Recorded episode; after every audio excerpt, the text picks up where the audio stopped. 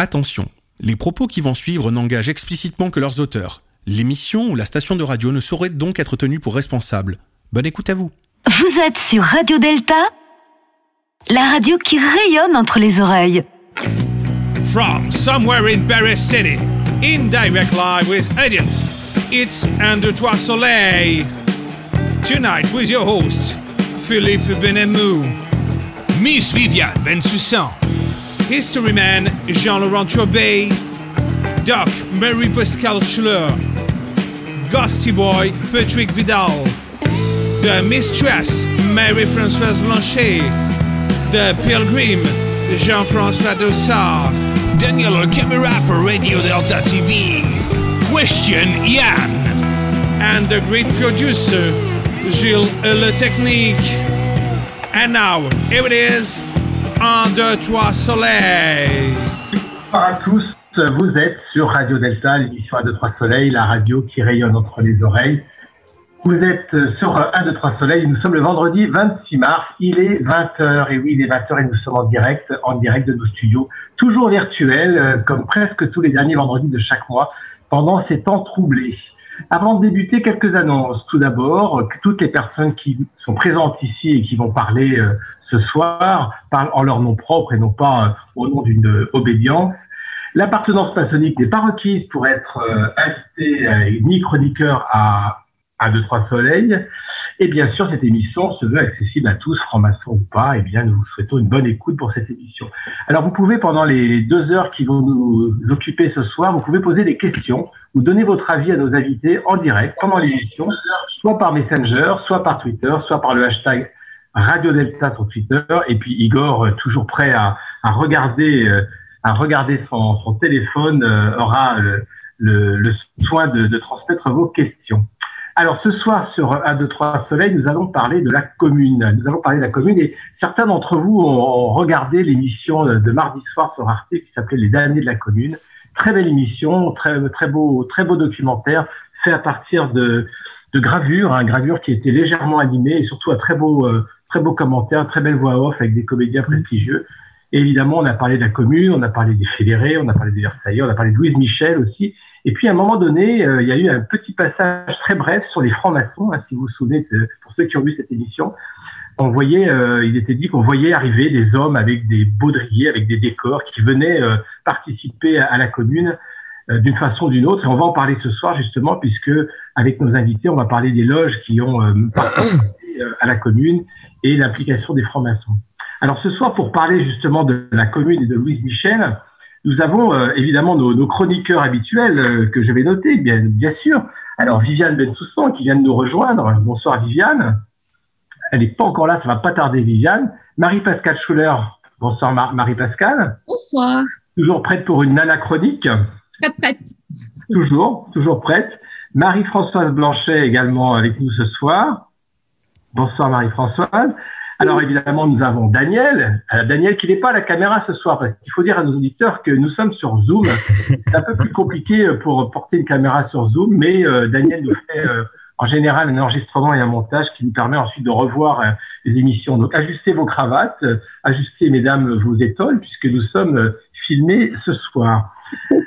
Gilles à la technique, toujours présent avec une veste euh, absolument magnifique, très fleurie, euh, très printanière. Euh, Bonsoir Gilles. Bonsoir, bonsoir. On vous entend pas très bien Gilles, hein, pour un homme de la Bonsoir, technique. bonsoir. Ah, c'est mieux comme ça, c'est mieux comme ça. Jean-Laurent Turbet qui va nous rejoindre parce que je crois qu'il avait un anniversaire à souhaiter ce soir et ensuite il nous rejoindra. Et puis Igor, Igor bien sûr, euh, toujours présent euh, pour sa, sa future chronique. Alors Exactement. parmi, parmi nos invités, nous avons de nombreux invités ce soir qui seront peut-être plus pré- présentés un peu plus précisément au moment où on va les, les interviewer, on va travailler avec eux. Nous avons Jean-Claude Joly. Bonsoir euh, Jean-Claude. Bonsoir, bonsoir. Bonsoir également Nicolas Maris. Bonsoir, bonsoir. Bonsoir Nicolas. Bonsoir également Gérard Gadella. Bonsoir. Et puis enfin euh, Nicole Foussa, invitée par Marie-Françoise, qui viendra nous parler de Louise Michel. Alors, eh ben, on va rentrer directement dans le vif du sujet. Vous voyez, j'ai pas été long euh, ce soir euh, dans l'introduction, mon cher, euh, mon cher Gilles. Nous allons parler, euh, nous allons commencer par euh, donc cette, euh, la commune de Paris, bien sûr, et puis les, les loges en 1870. On va parler de ça avec Gérard Gabella, puisque c'est vous qui êtes le, spécialiste euh, ce soir de, la, de la franc-maçonnerie au moment de la commune. Alors, pouvez-vous nous dire, je vais, faire un peu l'interview avant Jean-Laurent, puisqu'il n'est pas là, Jean-Laurent. Donc ça, on a l'habitude. Hein. De toute façon, Jean-Laurent, il arrive toujours en retard. Alors, Gérard, la, franc-maçonnerie en 1870, est-ce qu'on peut en avoir un peu une image Qu'est-ce qui se passe dans ces, dans ces loges maçonniques en 1870 ou autour de cette date-là? Alors 1870, c'est la fin de la période euh, du Second Empire. Euh, c'est une période qui a duré 20 ans à peu près.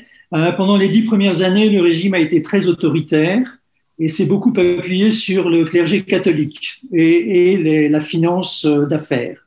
Et puis, dans les dix dernières années, Napoléon III a un peu changé son fusil d'épaule, s'est éloigné du Vatican et donc euh, du clergé catholique et s'est rapproché de euh, sa vocation socialiste. Napoléon III disait de lui-même qu'il était socialiste. Et sans doute avait-il réellement une euh, notion de la question sociale beaucoup plus importante que ne l'auront plus tard des bons républicains de la Troisième République. Donc ça, c'est un point important. On est donc dans une phase plus libérale du Second Empire et, euh, à cette période, il y a environ 18 000 francs-maçons euh, qui euh, vont appartenir à l'obédience qui est le Grand Orient et, environ 6 000 qui, eux, appartiennent à la Grande Loge centrale de France qui est administrée par le Suprême Conseil de France. Voilà donc pour les nombres et ces deux principales obédiences. Alors c'est intéressant, c'est intéressant de dire que Napoléon III était socialiste parce qu'on va parler de, république sociale en fait tout à l'heure, hein, puisqu'on va parler de la commune. Je vais, laisser tout de suite la parole à Jean Laurent parce que c'est lui qui, qui va animer euh, plus précisément que moi euh, cette, interview euh, donc sur la, la franc-maçonnerie au moment de la commune. Donc Jean Laurent bien sûr vient d'arriver. Bon anniversaire à votre beau-père Jean Laurent et puis je vous laisse la parole. Merci.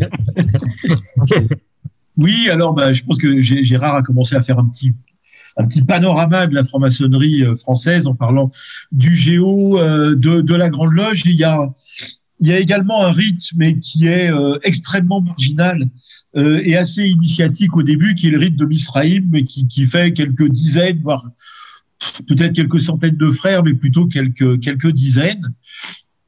Avec, il faut, je, crois, toujours se, rappeler euh, quand on va parler des, francs-maçons de la, commune euh, de, Paris, euh, de faire juste un, tout petit, euh, un tout petit retour en arrière de quelques années, hein, en, en, 1862, parce que c'est pour comprendre un, tout petit peu la, la, psychologie et, l'orientation euh, politique des, maçons de l'époque notamment entre le Géo et, la Grande Loge centrale euh, de France, du Suprême Conseil de France, comme l'a dit euh, Gérard, puisque il n'y avait pas une autonomie des loges bleues, mais il y avait une grande loge centrale qui s'appelait la Grande Loge centrale de France au sein du, Suprême Conseil de France, puisque le, à l'époque, le souverain grand commandeur est est en même temps grand maître. Il est souverain grand commandeur du Suprême Conseil et grand maître de la Grande Loge centrale. Voilà, pour, pour que nos, nos, frères et nos sœurs, et puis nos, nos amis auditeurs, auditrices, euh, comprennent bien. Qu'est-ce qui s'est passé quelques années avant? Alors, ça concerne pas le rite écossais, ça concerne le rite français et le Grand Orient. Alors, j'ai essayé, parce que c'est juste les prémices, donc euh, j'ai essayé d'aller extrêmement vite. En 1860, il y a, un couvent du Grand Orient. Il y a euh, le, grand maître du Grand Orient qui s'appelle le maréchal Murat, qui est le fils de Joachim Murat. Hein, tout ça, ça se joue entre cousins de l'empereur, hein, Napoléon III, puisque dès que, Louis-Napoléon Bonaparte a, fait le coup d'État le 2 décembre 1851, immédiatement, le Géo a proposé euh, au nouvel empereur un nouveau grand maître qui est euh, le prince Murat. Bref, je fais court. Il, vient au fait qu'il faut remplacer le prince Murat. Il veut se maintenir. Il y a un deuxième candidat euh, qui se présente contre Murat, qui représente plutôt ce qui deviendra après l'Empire libéral, c'est-à-dire Jérôme Napoléon, c'est-à-dire le fils de Jérôme, toujours le cousin de l'empereur, hein. ça reste en famille, euh, qu'on appelle Plomb-Plomb, voilà, donc plein de raisons, et donc le brave Plomb-Plomb se présente contre Murat, ça fait euh, une guerre Murat-Plomb-Plomb, et à, tel point que lors du convent du Grand Orient de France, la police et l'armée sont obligés d'intervenir pour séparer les belligérants qui en viennent aux mains. Bref, euh, du coup, Napoléon Bonaparte, l'empereur, fait quand il y en a deux qui, qui, qui, qui se cognent dessus, qu'est-ce qu'on fait en général? Bon, on en choisit un troisième. Et eh ben, c'est ce qu'il fait et il nomme grand maître du Grand Orient Bernard Magnan. Alors, le maréchal Magnan, il a cette toute petite particularité, c'est qu'il n'est pas franc-maçon, mais on s'en fout. Euh, il lui donne les trois grades dans la journée et puis le lendemain, il lui confère le, quatrième au 33e, comme ça en deux jours, il est 33e degré, et il est grand maître du Grand Orient. Sauf que ce brave maréchal Bernard Magnan, c'est pas non seulement c'est pas un perdreau de l'année, mais c'est pas un doux philosophe, c'est pas un, brave penseur idéaliste Bernard Magnan. C'est celui qui a le 2 décembre 1851 fait le coup d'État Louis Napoléon Bonaparte, euh, fusil à la main, baïonnette au canon, en vrai. Enfin c'est pas un voilà, il a fait en vrai le coup d'État. Et donc c'est un proche de l'empereur et c'est lui qui est c'est lui qui est euh, qui est membre du, du, Grand Orient. Alors je vous passe le fait que euh, tout de suite il va essayer, il va essayer de mettre la main sur le Suprême Conseil de France. Euh, et euh, à l'époque, le, le, le, le, vieux et tout petit, tout frêle euh, Jean Ponce Viennet, qui est un librettiste et un et euh, il fait des pièces de théâtre et des poèmes, etc. Enfin bref, c'est un orléaniste bon temps. C'est pas un révolutionnaire, Jean Ponce Viennet. Bref, mais il se laisse pas faire. Alors je vous passe toute l'histoire, hein, mais au bout de plusieurs échanges de courriers et de machin, il dit non, je ne rejoindrai pas le Grand Orient, je rejoindrai pas le Grand Orient, je rejoindrai pas le Grand Orient. Et au bout d'un moment, l'empereur cède et laisse le rite écossais, parce qu'après tout, ce brave Ponce, il est bien gentil, et donc laisse le rite écossais vivre. Seulement, la conséquence de ça, c'est quoi? C'est-à-dire que, euh, comment dire? Euh, C'est-à-dire que les frères qui vont vouloir rentrer dans les loges à partir de 1862, est-ce qu'ils vont aller, ceux qui sont républicains, socialistes, machin, etc., avancer, est-ce qu'ils vont euh, aller dans l'obédience de Bernard Magnan, de l'empereur, et, après du général Mélinem qui, qui va lui succéder, ou est-ce qu'il va aller, où est-ce qu'ils vont aller dans l'obédience de ceux qui ont dit non? Eh bien, euh, la réponse est dans la question. Et quand on lit, et après je laisserai euh, euh, Gérard partir sur la commune, et moi je ne fais que les prémices, il y a, deux témoignages de, de ça, de, de francs-maçons écossais. Euh, et donc les, les, gens qui sont un peu euh, euh, anarchistes, socialistes, républicains, etc., évidemment, ils vont se tourner vers les loges écossaises. Il y a, il y a le témoignage, par exemple, de Gustave le Français. Euh, c'est un, un, mec de la 133, on y reviendra après. C'est celui à qui Eugène Potier dé, dédicace l'international. Voici ce que dit Gustave le Français. Il me dit je me suis décidé à frapper à la porte du temple, porte qui s'ouvre d'ailleurs très facilement à tous ceux qui peuvent verser 25 francs de droit d'entrée, sans préjudice de leur cotisation mensuelle. L'hospitalité écossaise coûte du reste 50% de moins que celle du Grand Orient de France, ce qui est à considérer pour les petites bourses. C'est vrai que le rite écossais était beaucoup moins cher que le rite français. Le rite écossais a aussi l'avantage, dit Gustave le Français, de n'avoir pas pour grand maître cet ignoble soudard de Magnan, l'un des coupes jarrets du 2 décembre, que Badinguet, Badinguet c'est le surnom de Napoléon III, puisque quand il s'est barré du fort de Ham, il, euh, a pris l'identité d'un maçon d'ailleurs, mais d'un vrai maçon qui s'appelait Badinguet. Bon bref, que, que Badinguet a imposé au rite français, la loge 133, autrefois Saint-Vincent de Paul, contient en effet bon nombre de républicains, bourgeois certes, appartenant aux professions libérales, mais fort peu d'ouvriers. Et le vénérable maître en 1919, qui s'appelait Bélanger de la 133, quand on fête les 50 ans de franc-maçonnerie de Gustave Mesureur, il dit toute liberté de réunion, de discussion, d'opinion étant supprimée, c'est dans nos loges, c'est-à-dire les loges écossaises, c'est dans nos loges que venaient se réfugier les partisans de la liberté et surtout dans les loges écossaises qui, grâce à l'énergie de notre frère Viennet, avaient échappé à l'autorité du maréchal Magnan, placé au Grand Orient par l'empereur. Voilà le contexte maçonnique euh, précommunard, j'allais dire. Et, euh, et voilà, la, la, commune va commencer. Je vais laisser Gérard présenter à la fois euh, euh la défaite de Sedan, la commune et la place des francs-maçons. Il y a un jingle euh, Oui. D'accord. Eh ben, Une chronique d'Alexandre.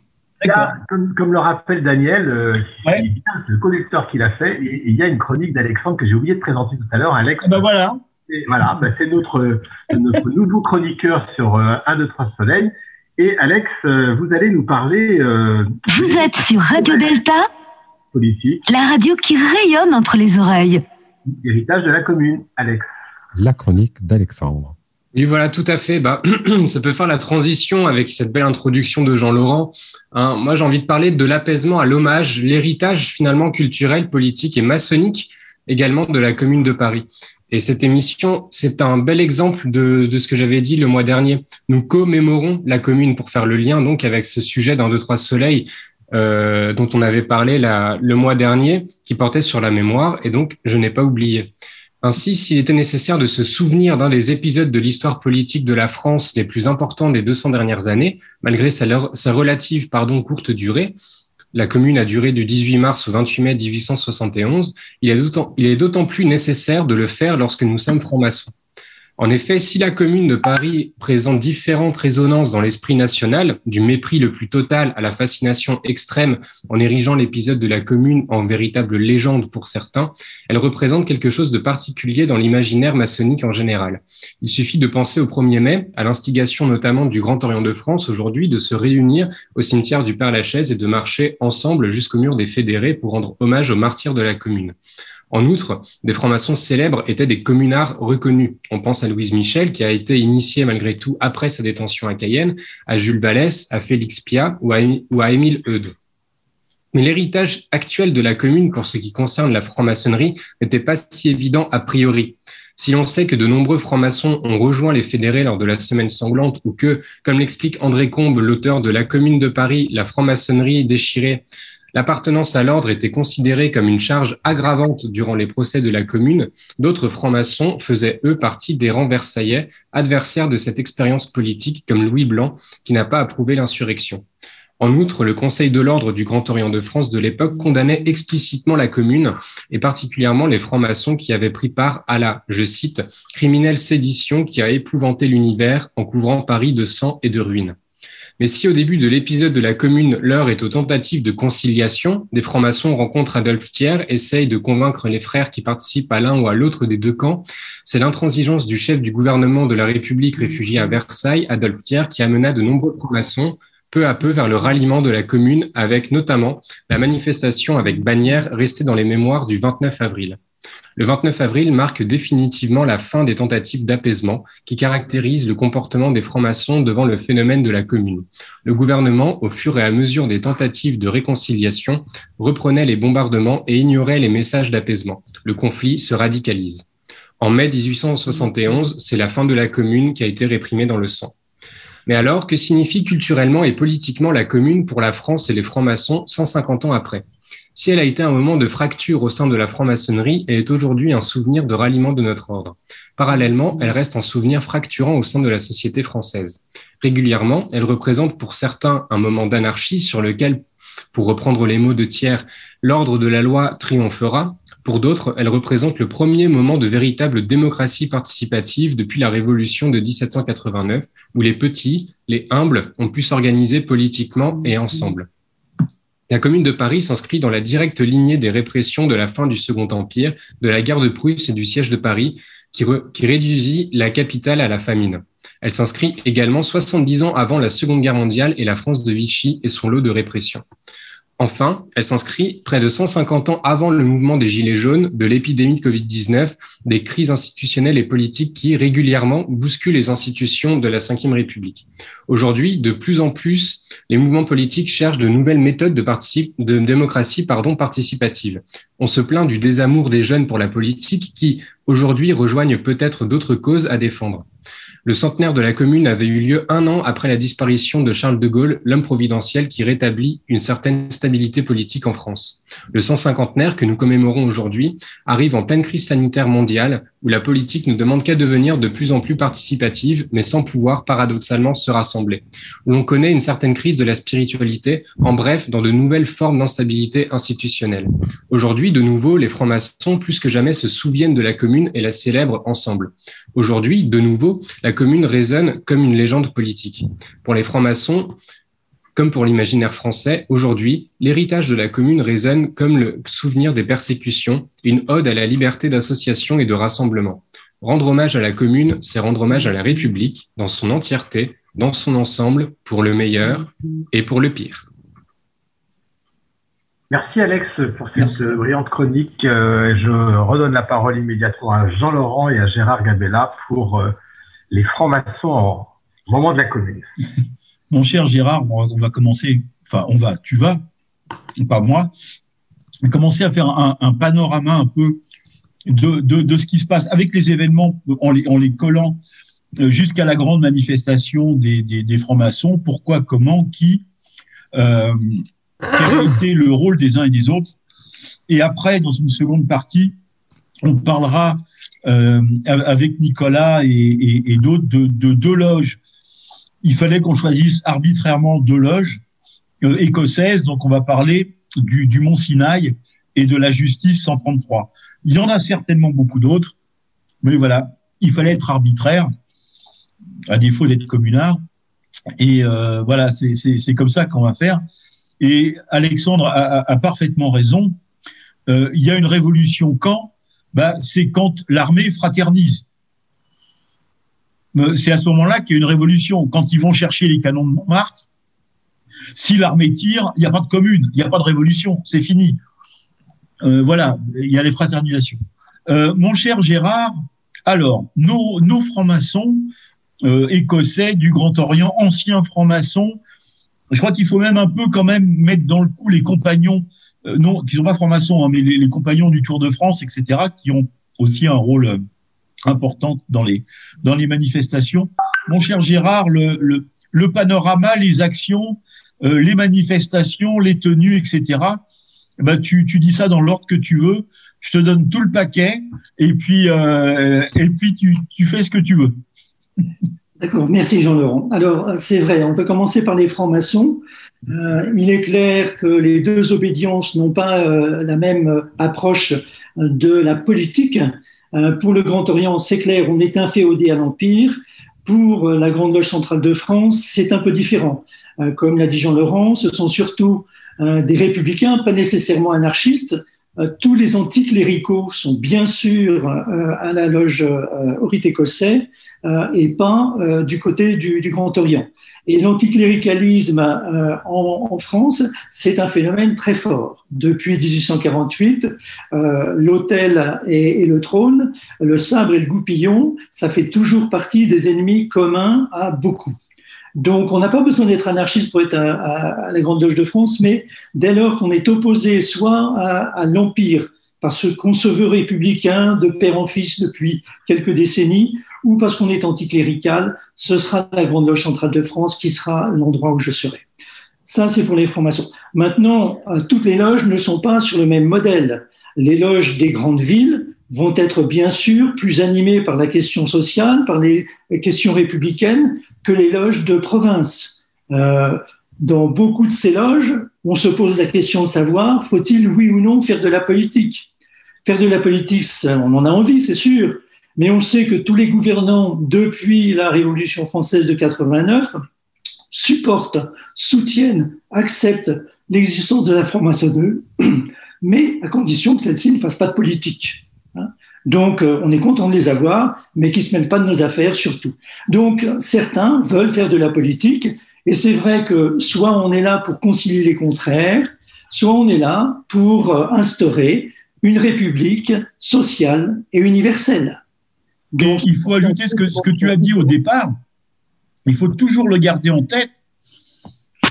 C'est que le Grand Orient a près de trois fois plus de frères que la Grande Loge centrale, qu'il y a au moins la moitié, si ce n'est plus, des loges du Grand Orient qui sont en province, alors que le rite écossais ancien accepté, jusqu'à il n'y a pas si longtemps que ça, jusqu'à il y a 30 ans seulement, hein, mais à l'époque, le rite écossais ancien accepté, il a à peu près trois fois moins de francs-maçons que le Géo, et les deux tiers, plus même, plus même des deux tiers des francs-maçons écossais sont à Paris, en région parisienne. Le rite écossais en province, je dis pas que c'est très minoritaire, mais si, c'est quand même minoritaire. Les deux tiers des francs-maçons écossais sont à Paris ou en province, et notamment dans les quartiers populaires autour de Montmartre et, dans l'Est parisien, euh, où il se trouve. Enfin, voilà. Donc il faut rappeler sociologiquement ça, c'est-à-dire que le Grand Orient est une euh, obédience, j'allais dire, qui, qui, a plus de frères dans toute la France, une obédience nationale, alors que le rite écossais, c'est une obédience où les deux tiers des membres sont à Paris ou proches régions, et donc euh, l'obédience en général va être beaucoup plus proche du mouvement communard qui est un mouvement parisien. Gérard? Et cela d'autant plus que euh, sur les frères parisiens, il y en a un tiers qui sont frères depuis très peu de temps, depuis 3 à 5 ans, pas plus. Et on compte à peu près un quart des frères parisiens qui portent des blouses noires et non pas des habits noirs. Les blouses noires, c'est les ouvriers et les artisans. Les habits noirs, c'est les professeurs, c'est les, bourgeois. Alors, deux types de bourgeois, hein, selon le vocabulaire de l'époque.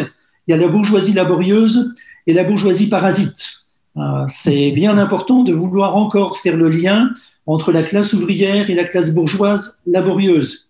C'est quelque chose que la commune voudra rétablir. Ça a été cassé en 48, mais on essaiera d'y revenir. En tout cas, il y sera fait euh, allusion. Donc, Jean-Laurent a bien raison de, de, le préciser à Paris et sans doute dans les grandes villes, Lyon, Marseille, les villes industrielles, Le Creusot, Toulouse, eh bien, il y a une présence maçonnique plus revendicatrice, plus républicaine qu'ailleurs en France. Maintenant, l'exemple de ça, pardon, juste pour un truc, c'est euh, comment dire, Gustave Mesureur est initié en même temps que Jules Vallès le 2 avril 1869. Donc on est à peine deux ans avant la Commune.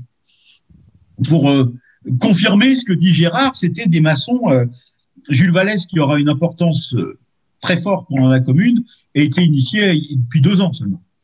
Jean-Laurent, on ne parle pas en, en, mangeant. On ne mange pas. Je mange pas, je bonbonise. Ouais, ouais. Vas-y, Gérard. Je voudrais revenir sur une date qui est, qui est un peu erronée. La commune n'a pas débuté le 18 mars. Ce qui se passe le 18 mars, c'est une insurrection de la population du nord-est parisien contre les soldats qui sont chargés de récupérer les canons payés par les Parisiens pour combattre les Prussiens. Exactement. Et la population parisienne n'a pas envie de voir ces canons partir. Donc là, euh, malheureusement, euh, le régiment en question s'est mal équipé et prend beaucoup plus de temps que prévu pour débarrasser ces canons de la butte Montmartre essentiellement. Euh, la population parisienne va intervenir et Louise Michel fera partie de ceux et de celles qui vont empêcher les canons de partir. Euh, les ordres donnés par le général Lecomte sont de tirer sur la foule, ce que la troupe refusera de faire. On mettra la crosse en l'air, c'est l'expression signifiant qu'on refuse l'ordre donné.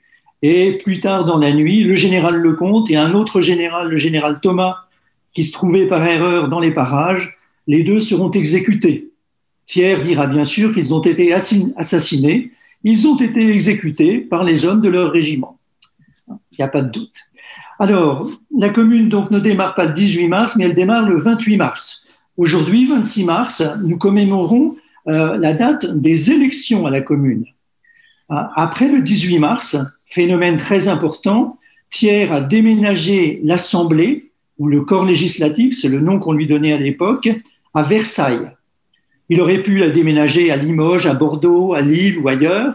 Il a choisi Versailles, ce qui, pour tout républicain, est un symbole de haute trahison. Un de plus, direz-vous. D'accord? Donc, 26 mars, élection, et la proclamation de la commune a lieu, elle, le 28 mars. Et la commune durera jusqu'au dernier jour de la semaine sanglante, le 28 mai, soit au total neuf semaines. Maintenant, donc, si la commune apparaît à cette époque-là, la commune a été réclamée bien longtemps avant.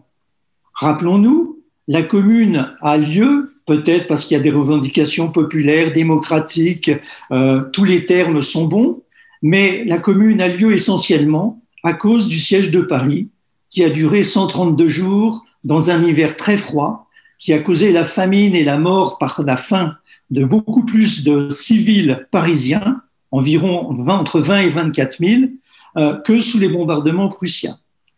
Euh, le siège de Paris commence le 19 septembre.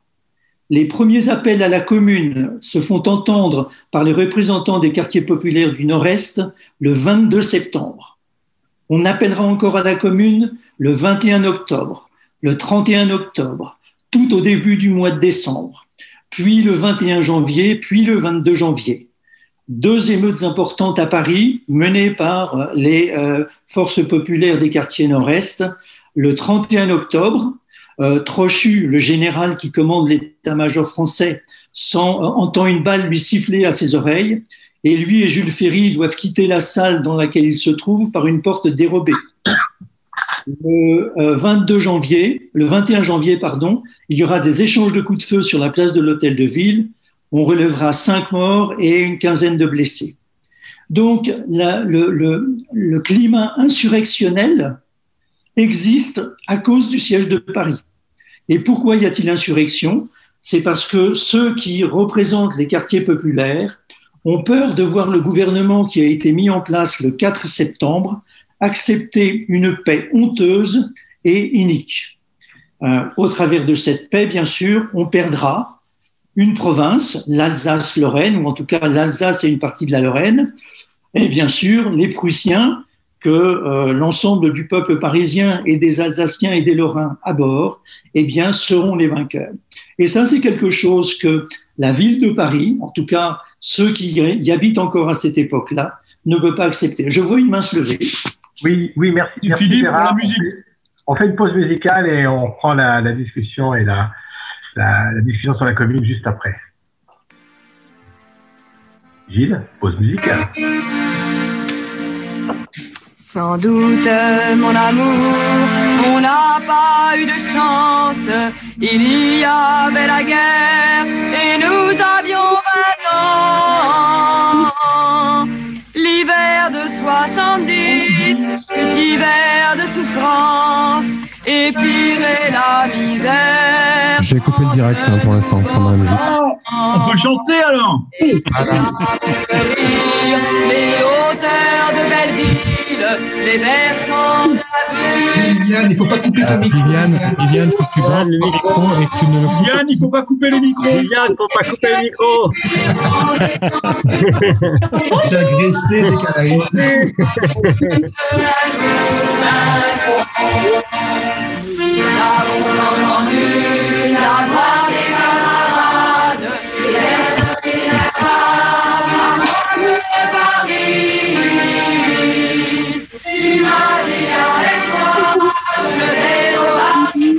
La.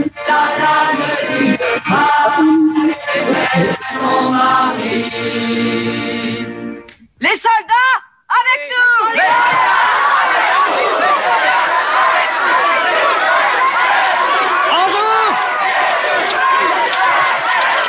Les nous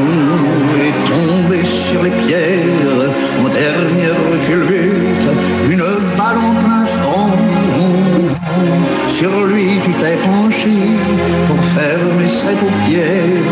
La commune est en lutte et demain nous vaincrons. Nous vaincrons. Ouvriers, paysans, unis nos colères, malheur à qui nous vole, en nous affilissant. Et les mecs, on voit ceux qui sont de gauche, hein. C'est ceux qui chantent. Les autres, elles chantent pas, hein. Ah ouais, qu'est-ce que ça veut dire ça, Jean-Laurent on peut être de gauche et chanter faux, hein. C'est mon plan. Ils acceptent Soutenir la commune n'a jamais été une, un fait de gauche. C'est un fait de liberté. Et la liberté, la, la gauche n'a pas le monopole de la liberté. Attention. J'ai du cœur. euh. Va dire ça, Gustave le on va Silence. Silence. On passe en direct. Mais notre histoire qui va jaillir le monde, le monde va l'entendre et ne plus l'oublier. Vous êtes toujours sur Radio Delta, euh, musique du film Juger l'assassin de Tavernier qui vient de nous quitter, bel hommage. Et on revient euh, sur euh, l'émission d'un, deux, trois soleils sur la commune avec euh, Jean-Laurent Turbet et Gérald Gabella. Et entre-temps, Viviane est arrivée. Et Viviane est arrivée. Merci Viviane, bonjour. Bonjour. Bonjour, j'ai couché ma petite fille, je suis là. Et on est très à table. Alors, mon cher Gérard, on va peut-être venir maintenant plus directement sur le rôle des francs-maçons durant ces, événements qu'on a tracés à gros traits, mais parce que sans ça, il faudrait quatre heures pour expliquer euh, tout dans le détail. Alors, d'où est-ce que ça part, l'action des francs-maçons? Comment certains se sont dit, voilà, comment est-ce qu'on se positionne, nous? Je pense à la loge de Belleville, mais euh, à, d'autres loges aussi, hein, du Grand Orient. Voilà, comment c'est parti la prise de conscience des francs-maçons et, enfin, de certains francs-maçons, on va dire, voilà, de ceux en tous les cas qui voulaient faire quelque chose. Comment ça part, comment ça s'organise et comment on en arrive, j'allais dire, de, la première réunion de la loge de Belleville aux, bannières sur les, barricades à, l'instigation de Thierry Fock. D'accord. Alors, euh, la première chose, c'est que les francs-maçons font déjà partie, hors de la franc-maçonnerie, des euh, mouvements de conciliation qui peuvent exister au travers de différents euh, canaux entre les Versaillais et euh, la commune. Ça, c'est clair. Mais c'est au début du mois d'avril euh, qu'il va exister une réunion euh, au Grand Orient et à l'issue de cette réunion sera publié un manifeste de la franc-maçonnerie. Ce manifeste invite les parties prenantes à se réconcilier. Alors, les termes exacts du manifeste, je ne les ai plus en tête, mais euh, ce qui est important de noter, c'est que tous ceux qui signent ce manifeste le signent en leur nom propre. Euh, et nullement au nom d'une institution, que ce soit le Grand Orient ou la Grande Loge centrale de France. C'est les francs-maçons, les hommes qui signent. Euh, les obédiences sont absentes de ce manifeste et resteront absentes de l'activité politique qui a lieu pendant le mois d'avril et le début du mois de mai, tout le temps, tout le temps absentes. Ce ne sont que des hommes. vrai. Ça, c'est clair. Le manifeste est destiné à être affiché sur les murs de Paris et diffusé en province. Parce que les francs-maçons, dont euh, la mission de concilier les contraires est toujours présente à l'esprit, veulent également faire comprendre aux autres grandes villes de France que Paris ne joue pas sa carte unique et personnelle. Paris est un exemple, alors Thierry Fock beaucoup mieux que moi, Paris, euh, comme la franc-maçonnerie, projette la lumière. Si l'on éteint Paris et si l'on éteint la franc-maçonnerie, l'obscurité se fera. Mais donc, on essaye de rallier les grandes villes de province à l'Élysée, représentées par la commune de Paris. Certaines grandes villes ont déjà instauré la commune, Marseille et Lyon. L'ennui, c'est que ça va durer très peu de temps, au maximum. Avec Gaston Crémieux. Voilà. Euh, Marseille, Lyon, Toulouse, Narbonne, Le Creusot, des villes où il y a une fibre industrielle et donc sociale plus forte qu'ailleurs. Donc, c'est au courant du mois d'avril que vont avoir lieu plusieurs réunions. Une quinzaine de réunions et celle du 28 avril euh, voit la proposition faite par l'un des frères présents et si demain on faisait une manif En gros, c'est euh, les termes qu'on emploierait aujourd'hui. On va faire une réunion de tous les francs-maçons parisiens et franciliens pour manifester notre envie de conciliation. Et euh, bien que les vénérables des loges présentes, après la réunion, décident d'annuler ce projet de réunion, eh bien, elle aura bien lieu. Et le lendemain matin, le dimanche 29 avril, sont présents sur la place de l'hôtel de ville 6000 francs-maçons, porteurs de leur décor et de leur bannière. Et ces francs-maçons vont aller jusqu'à Versailles. En fait, ils ne vont pas arriver à Versailles, mais ils vont s'arrêter à la porte Binot, c'est-à-dire qu'ils traversent Paris. Euh, dans les premiers pas qu'ils font sur la rue de Rivoli, c'est au chant de la Marseillaise, la foule les acclame, et puis quand ils se rapprochent de l'extérieur de Paris, où sont cantonnés des soldats prussiens, eh bien, ils recevront quelques coups de feu, voire quelques coups de canon, euh, pour les accompagner. Ils iront donc jusqu'à la barrière Binot, planter leur bannière, et là, il y a une gravure qui fait référence à cet épisode, et demanderont à euh, rencontrer Thiers. Euh, c'est le général Montaudoin qui euh, dirige les forces versaillaises de l'autre côté de la barrière de, de Binot. Et lui, ancien maçon, va permettre à une délégation de deux ou trois frères d'aller rencontrer Thiers. lequel refusera toute concession et euh, répondra que oui, force restera à la loi. Il y aura bien une ou deux personnes de tuées, quelques maisons d'abîmées, mais c'est pas grave. Cette réponse-là, bien sûr, va hérisser les francs-maçons qui la rapportent à leurs frères et à la population parisienne. Et dès lors, se pose la question de savoir quel doit être le rôle des francs-maçons. Faut-il se mettre du côté du plus faible et s'engager dans un combat fratricide, ou bien faut-il encore chercher à concilier les contraires?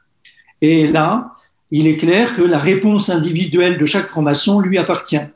Et au travers de la loge de la justice dont Laurent, Jean-Laurent euh, a parlé, on, peut avoir euh, des réactions très opposées de frères qui sont pourtant assis dans, le même, dans la même loge, mais qui ont un point de vue très différent. Ceux qui se refusent à tout combat, parce que la, franc-maçonnerie, c'est la paix, c'est la pacification. Ceux qui acceptent de se battre au nom d'un idéal, qui serait par exemple la République sociale, et pour celle-là, je suis prêt à. Ceux qui accepteraient de se battre pour sauver leurs femmes et leurs enfants, mais en tant que citoyens et pas en tant que francs-maçons. Et puis ceux qui considèrent que leur qualité de franc-maçon les oblige à s'engager dans le combat. Ces différentes réponses existent au travers d'une réunion, d'une tenue de la loge de la justice le 5 mai 1871, mais je pense qu'elles ne sont que le reflet de toutes les questions et toutes les réponses possibles qui ont dû être données par des francs-maçons à cette époque. Merci, euh, merci Gérard, euh, merci Gérard Gardella. Je vais donner la parole, à- avant d'écouter Viviane Bensoussan, je vais donner la parole à Jean-Claude Joly parce que je crois que Jean-Claude vous, pardon, je crois que Gérard vous animez le 29 avril euh, pour la Grande Loge de France une, conférence, euh, une, une journée sur la commune et je crois que Jean-Claude Joly va nous en faire la publicité. je, te re- je te remercie, euh, Philippe. Bon, euh, je, vais, je vais rien vous cacher. C'est parce qu'à 21h, je vais regarder le match de rugby France-Écosse et que je vous quitterai. Bien, Euh, je vais te donner la parole maintenant. je t'en remercie. Oui, c'est c'est à l'initiative de Gérard qui a fait un énorme travail sur le sujet, qui euh, est venu me, me voir il y a quelques un, mois ou deux comme ça en me disant écoute j'ai fait quelque chose sur euh, sur la commune de Paris et sur le rôle des francs-maçons dans cette commune de Paris en 1871 puisque c'est le 150e anniversaire cette année. On pourrait peut-être faire quelque chose. Qu'est-ce que tu en penses? Ah ben j'ai dit écoute euh, oui oui oui bien sûr au contraire.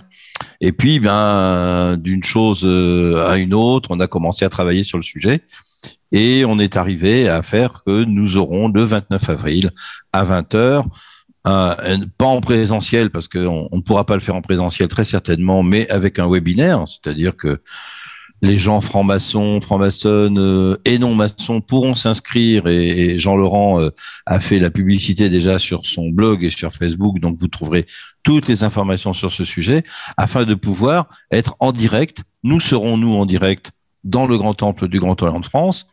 Euh, Jean-Laurent Turbet, Gérard Gabella, euh, Nance Dissoubré, Christophe Bourseillet euh, prendront la parole. Nous aurons des intermèdes musicaux avec euh, un accordéoniste, nous aurons un chanteur ou une chanteuse. Nous verrons bien. En tout cas, ça sera une soirée qui sera certainement assez passionnante et, euh, et qui est organisée comme dans toutes les soirées que nous organisons depuis maintenant un certain temps au sein du congrès Île-de-France parce que l'aspect culturel est pour nous important, pour nous francs-maçons. C'est un aspect très important auquel personnellement je tiens en ma qualité de président de ce congrès. Mais, euh, mais bien évidemment, euh, tout le monde, hein, la publicité, elle a commencé simplement maintenant.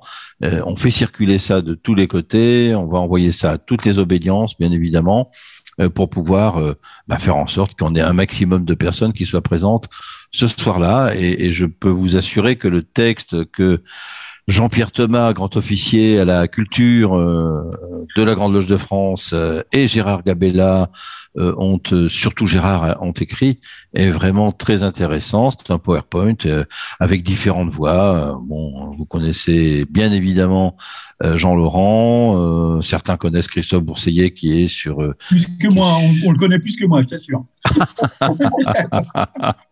Au moins tout autant.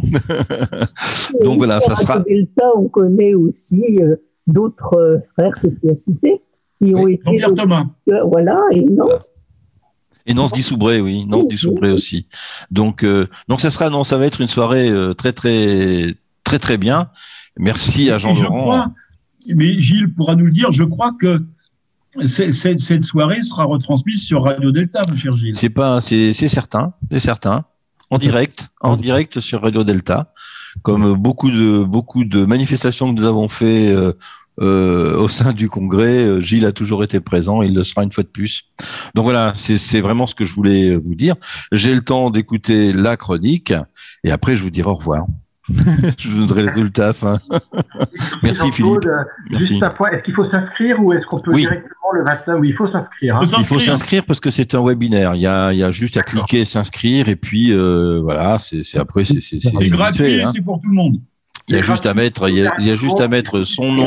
On va sur le, le blog de Jean Laurent, sur la page Facebook de la, de la Grande de France. Absolument. À partir de, à partir de lundi, sur la page, euh, alors euh, sur euh, la page euh, Facebook de la Grande Loge, sur le site internet, euh, sur tous les moyens possibles et imaginables, il y aura de la communication euh, qui sera faite euh, à grande échelle. Voilà, si je puis dire.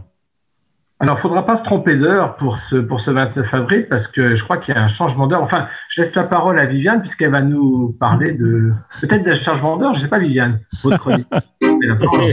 Les chroniques de Viviane. Alors, euh, on m'entend? Oui, bien. C'est bien. On a Pour être parlé clair. du temps. On a parlé du temps des cerises. Et dans la nuit de samedi à dimanche prochain, nous allons avancer nos montres et tous les objets qui affichent l'heure.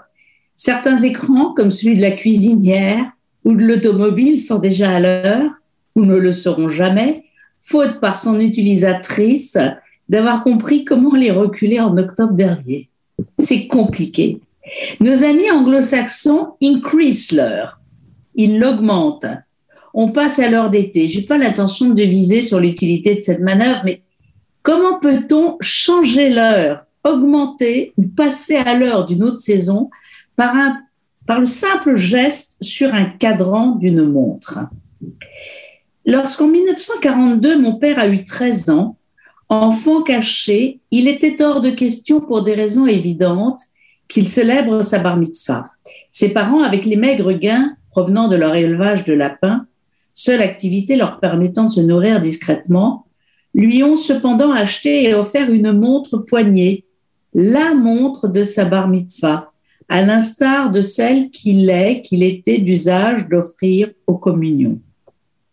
Dans tous les cas, c'est une manière de confirmer que l'enfant parvenu à l'âge dit adulte peut alors exhiber à son poignet cet objet qui, tout compte fait, est très intime, comme la montre goussée cachée dans une poche, car, en dépit de son appellation, elle réserve à son seul porteur le privilège de lire l'heure, à la différence de l'horloge ou de la pendule, même si depuis, elle est devenue pour certains un objet de luxe, le publiciste d'un passé président ayant même estimé que si t'as pas une Rolex à 50 ans, t'as raté ta vie.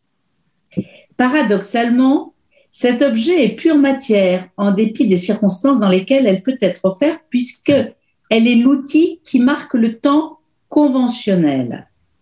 Lorsqu'on change de fuseau horaire, lorsqu'on prend l'avion, on règle sa montre, accordant à celui qui la porte le privilège, le pouvoir d'avancer ou de reculer le temps.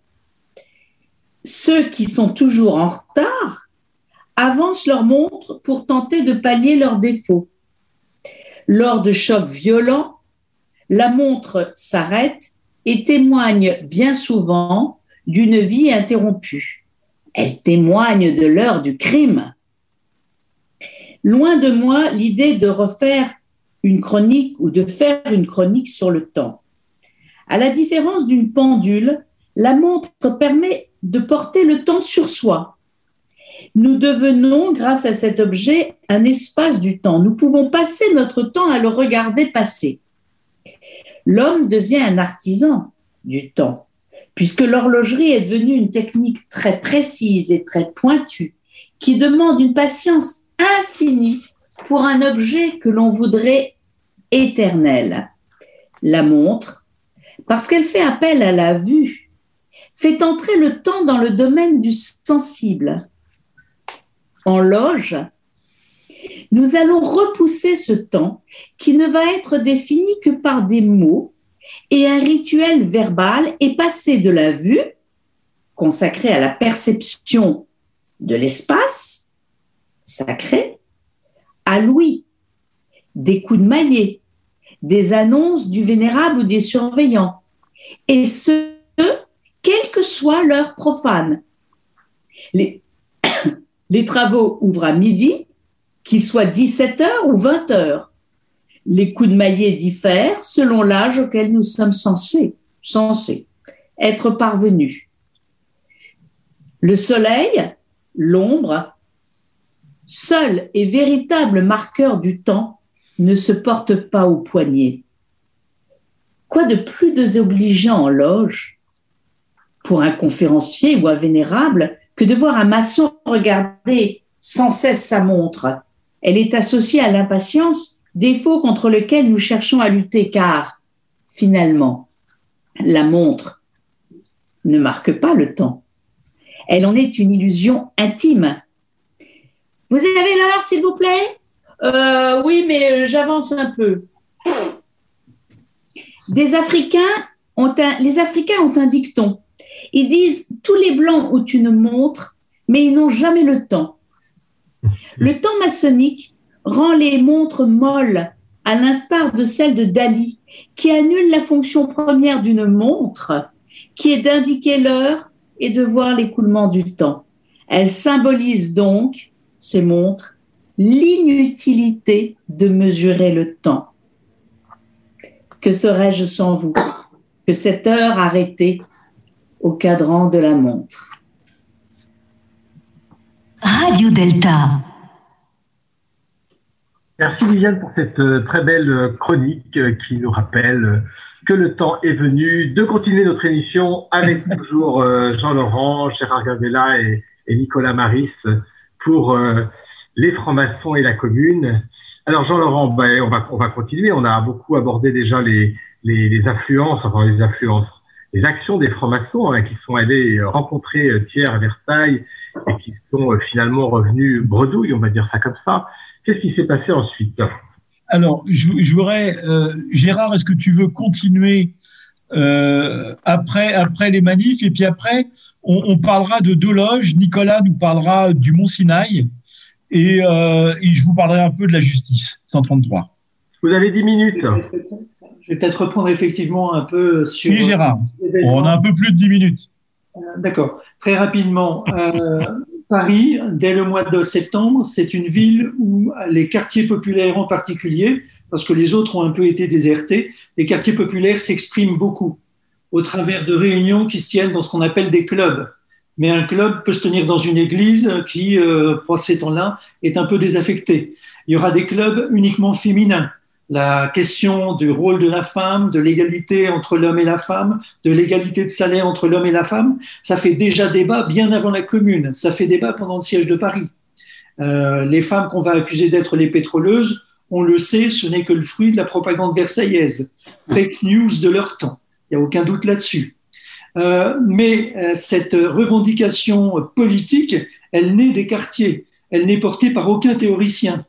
Auguste Blanqui est enfermé ailleurs, les communards veulent l'échanger éventuellement contre l'archevêque d'Arbois, mais Thiers refusera.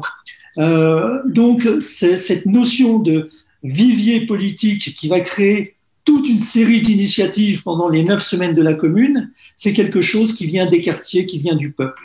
Et ça commence dès le mois de septembre 70. C'est-à-dire que la dimension politique, euh, la démocratie participative, ce sont des jolis mots du 21e siècle. Mais on n'en est pas là à cette époque-là. En revanche, on sait mettre en œuvre des initiatives qui vont perdre, puisque le 28 mai, c'est fini.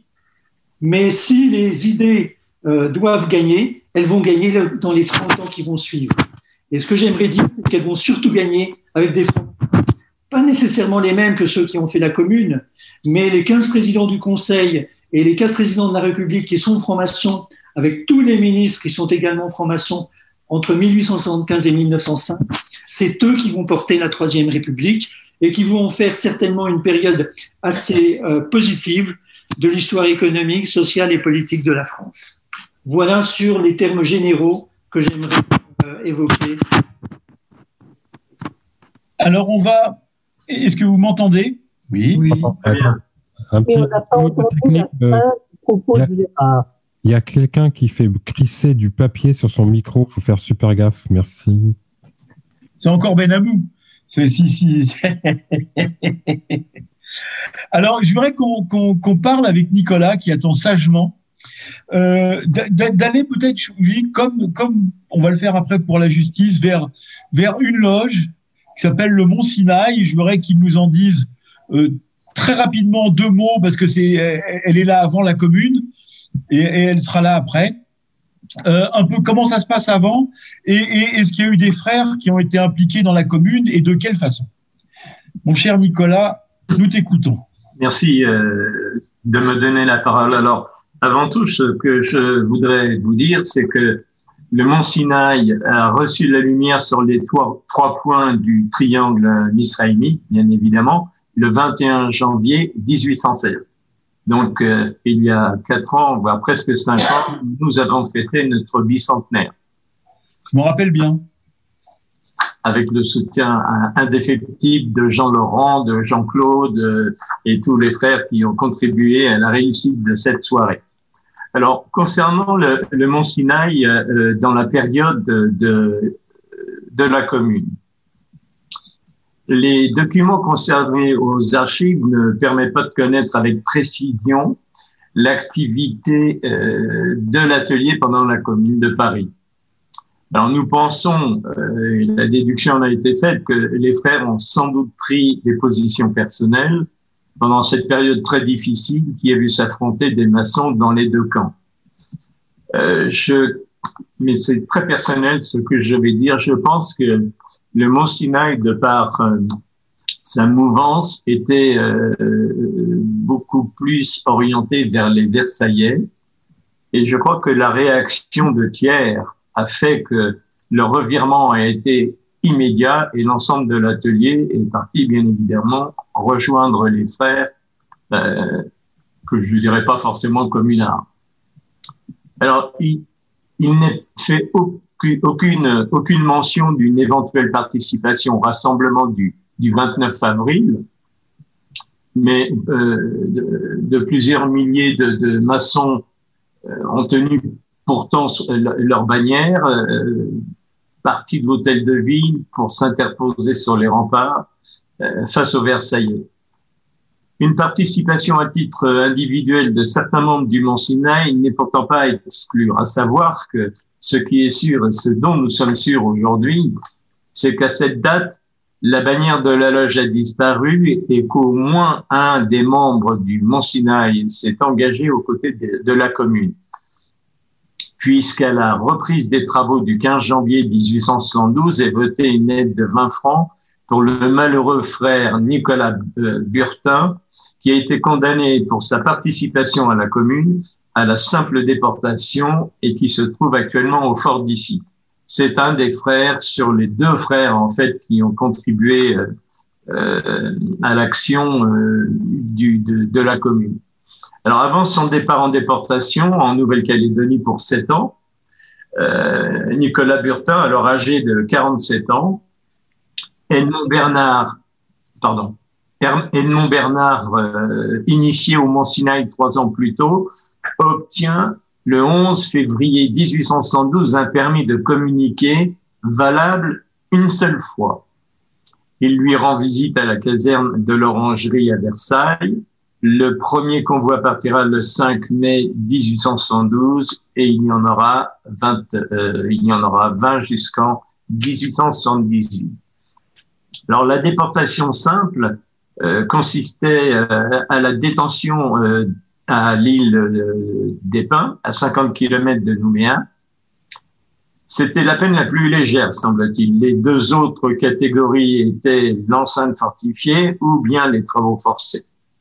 Les déportés simples étaient libres de circuler sur l'île, liberté n'ayant pour limite, bien évidemment, que les précautions indispensables pour empêcher les évasions euh, et le bon ordre. Ils devaient subvenir en partie à leurs besoins en cherchant euh, du bois pour cuire leur nourriture, construire des abris et le reste du temps discuter entre eux pour refaire le monde en regardant tristement la mer. Voilà un des frères donc, qui a subi toute euh, cette période très difficile. Et un second membre de la loge, euh, en fait le frère Jules Hybride, ingénieur et cadre auxiliaire des travaux euh, de l'État, initié au Mont Sinaï en 1872. Alors à cette date, il a eu son heure de célébrité puisqu'en 1871, c'est lui qui avait été confié, à qui avait été confié la commune, par la commune, la destruction de la colonne Vendôme. Il était engagé par contrat à procéder à cette destruction le 5 mai pour euh, jour de l'anniversaire de la mort de Napoléon Ier. Il lui a été alloué euh, pour euh, réaliser cette action de destruction euh, 28 000 francs avec un dédit de 500 francs par jour de retard. En fait, la destruction eut lieu le 11e jour de retard, donc je vous laisse imaginer quelle a été euh, ces, euh, émoluments pour la destruction de la colonne qui représentait bien évidemment, le, j'ose pas dire les Versaillais, mais au moins le pouvoir politique de l'époque. Voilà ce qu'a été le, Mont Sinaï dans son action euh, et la présence de frères. Merci, merci Nicolas. Euh, on va, oui, bravo. On va, on va écouter euh, la, la petite histoire de Nietzsche et on vous reprend juste après. Et on revient à la justice après. Et on repart à la justice, bien sûr. Félix a éteint son micro, je caste. Ah ouais, Mitch. Mitch, le micro. Oui, Mitch, Mitch c'est normal, il dit rien.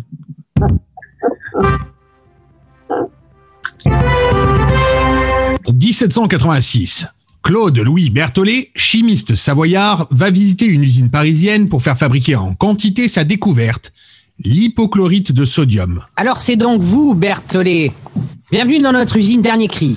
Je suis du duc d'Artois et vous êtes dans ma plus belle création. Ah oui, tout de même. Donc vous souhaitiez que nous fabriquions de l'hypochlorite de sodium? Bon, eh bien parfait.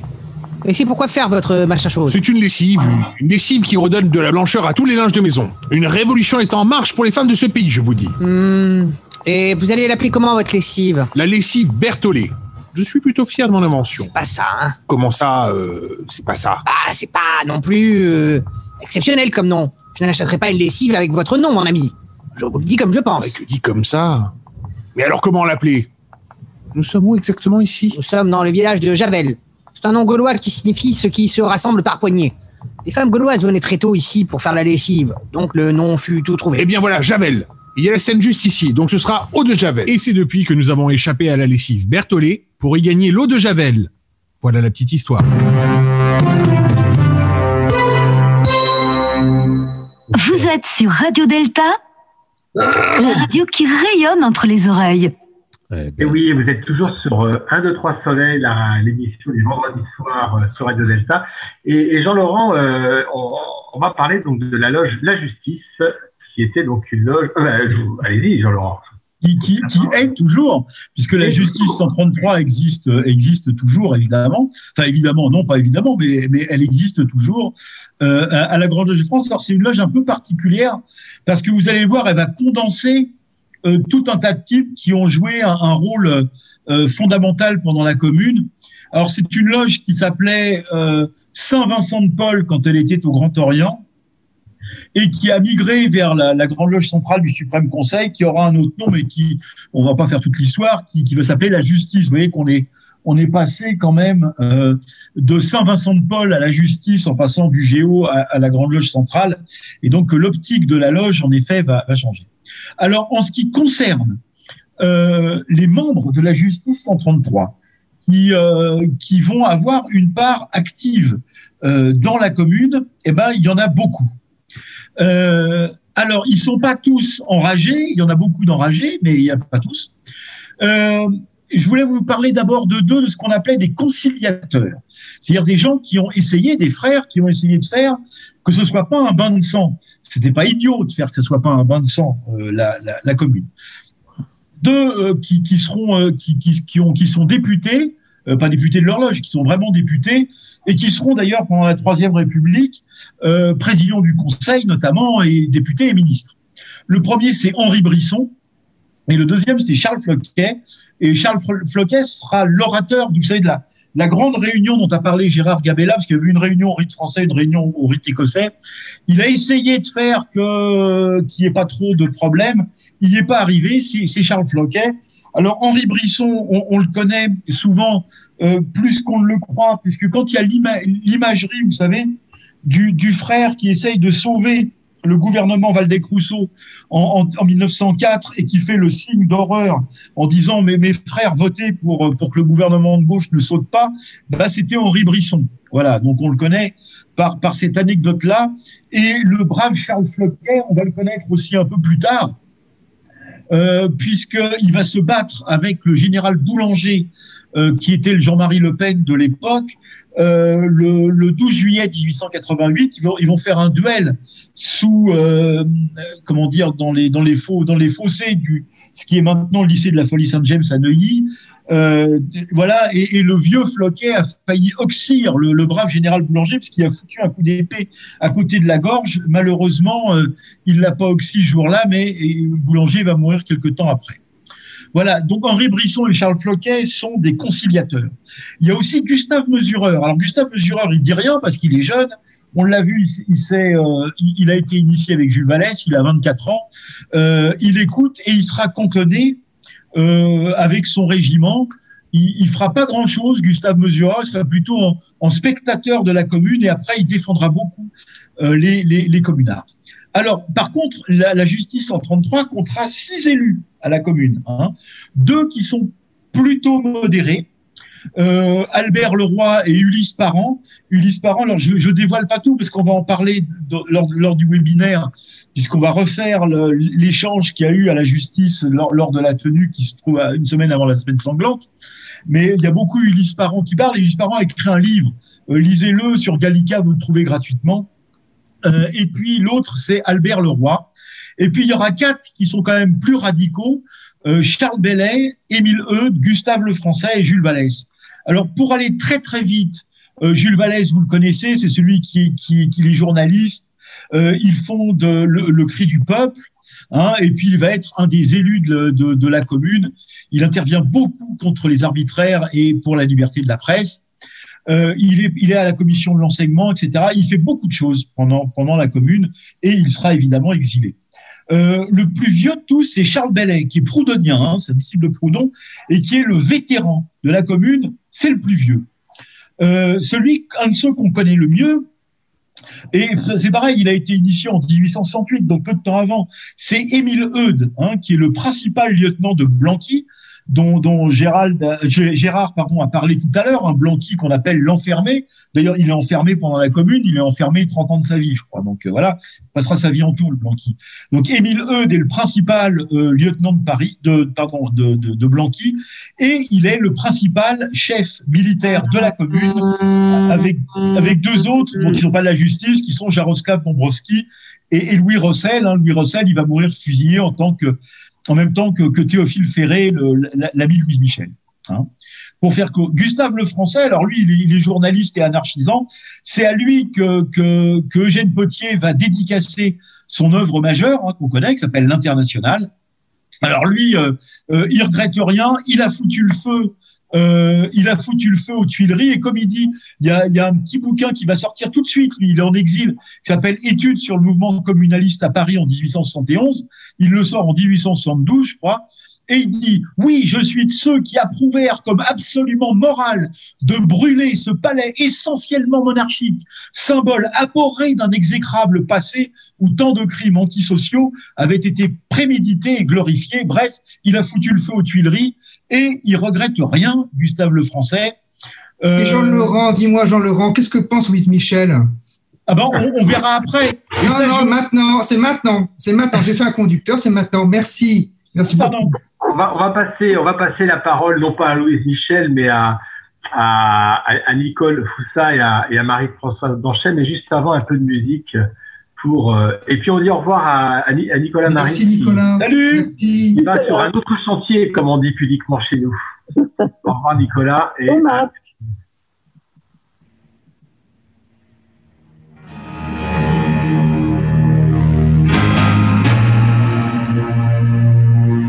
est dur de faire un conducteur. On est en direct ou pas là?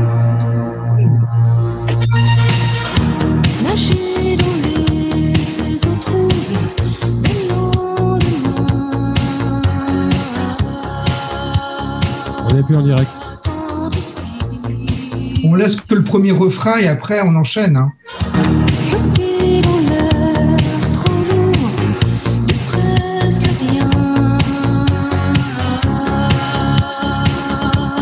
Qui tendre la main.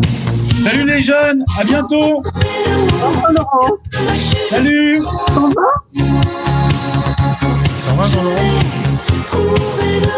les bougies de papy.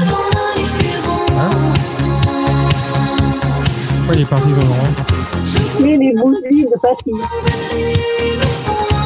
J'ai coupé la parole, il n'était pas content, c'est tout. Qu'est-ce que je te dis, moi J'ai mis sur le, sur le conversé, là, j'ai dit on parle pas la justice. On en a parlé Maintenant, faut pas parler. euh, on n'avait plus le temps.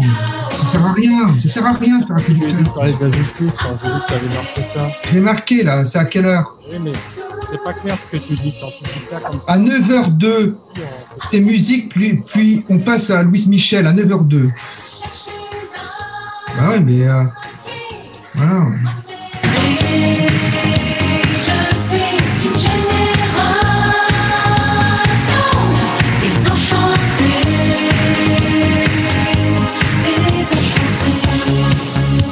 Je vous remets en direct. Qui pourrait m'empêcher de tout entendre quand la raison Vous êtes toujours sur euh, Radio Delta, 1, 2, 3 Soleil, et nous allons euh, aborder la deuxième partie de notre émission en, en nous intéressant à un personnage évidemment euh, emblématique de cette commune de Paris, qui est euh, Louise Michel. Et pour cela, nous avons invité Nicole Foussin.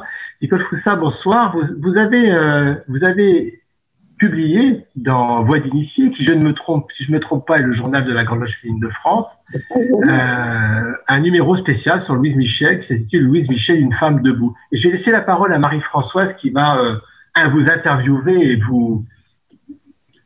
Alors, je vais d'abord corriger.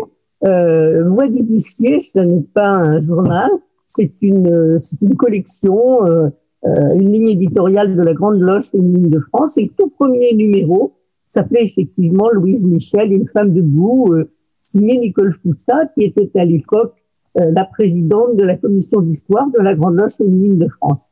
Et euh, Nicole avait déjà écrit un, un, un ouvrage sur une loge d'adoption euh, très particulière qui était la loge Général Peigné, euh, mais ça, ça sera l'objet d'une autre affaire.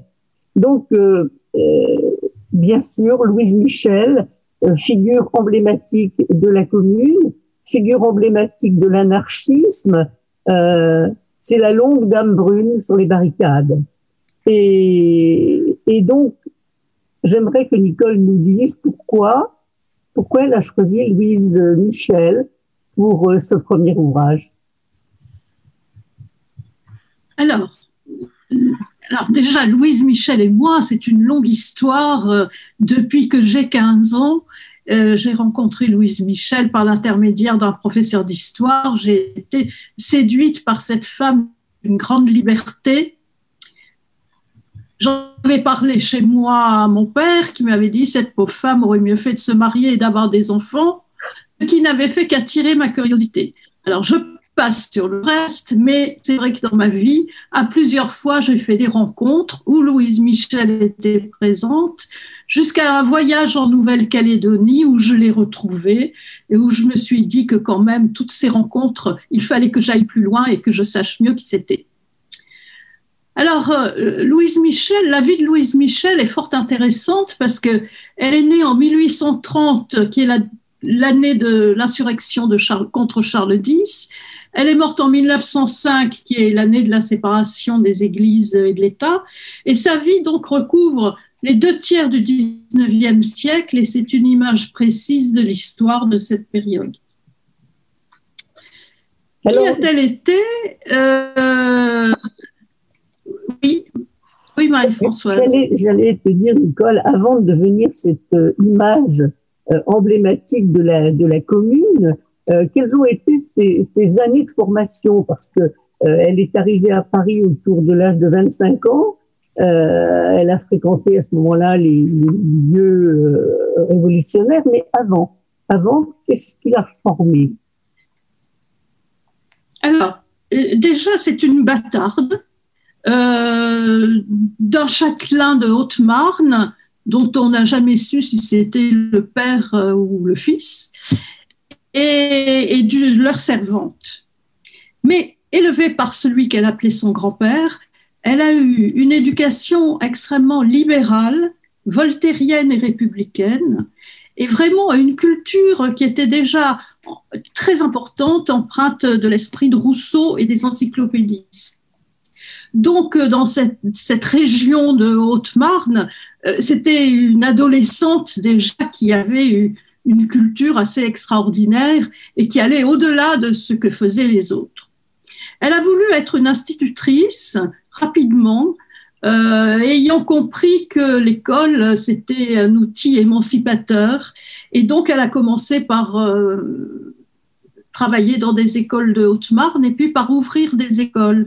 Et on verra ce qui, à l'époque, se faisait beaucoup, des écoles donc privées, mais qui étaient laïques euh, en ce qui la concerne.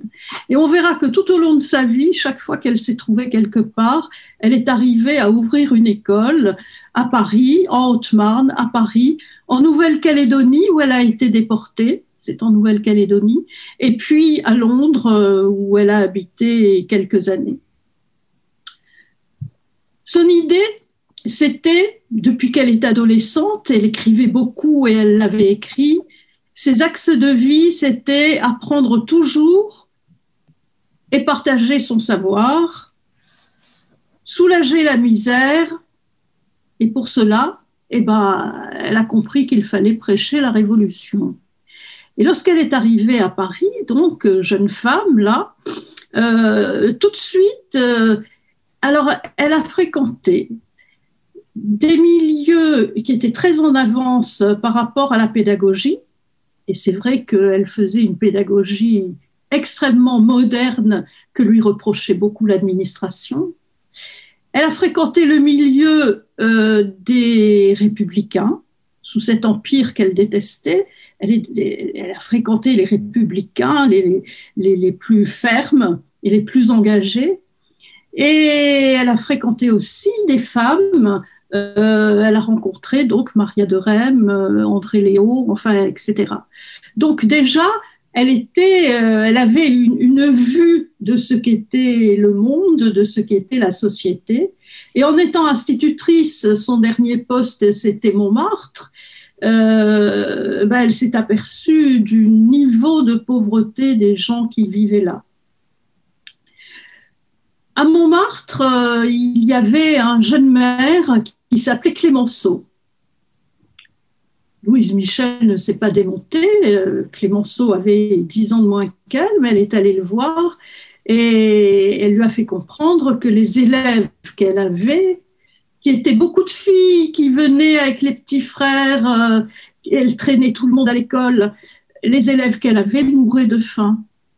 Donc, euh, elle avait demandé à Clémenceau, en quelque sorte, d'apporter chaque semaine des légumes, euh, des fruits, du lait. Alors, euh, on dit qu'elle a inventé la cantine scolaire, je n'irai pas jusque-là, mais c'est vrai qu'elle a fait cette démarche auprès de Clémenceau.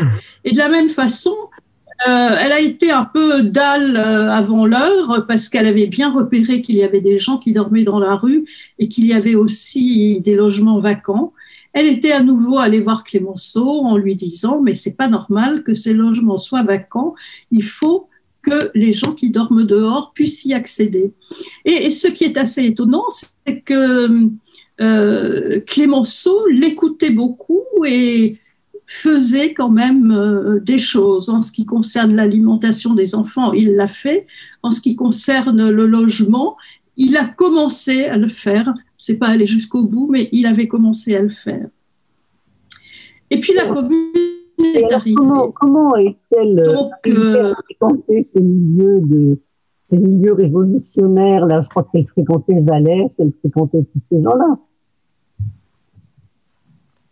J'ai pas compris, Marie-Françoise. Je dis, je, dis, je, je crois, Comment? je crois qu'elle fréquentait des, des hommes comme euh, Jules Vallès, etc., et qu'elle euh, elle- elle en est venue à, à être engagée et politiquement engagée, et que sa journée euh, se passait à l'école et, le soir, elle faisait le tour des, je dirais, des préaux d'école pour euh, faire des discours. Oui, oui, oui. Et elle fréquentait les clubs blanquistes. Et dès qu'il y a eu d'ailleurs euh, euh, le, le 70 qui est arrivé, elle a fait partie et elle a même présidé une société de vigilance du 18e arrondissement.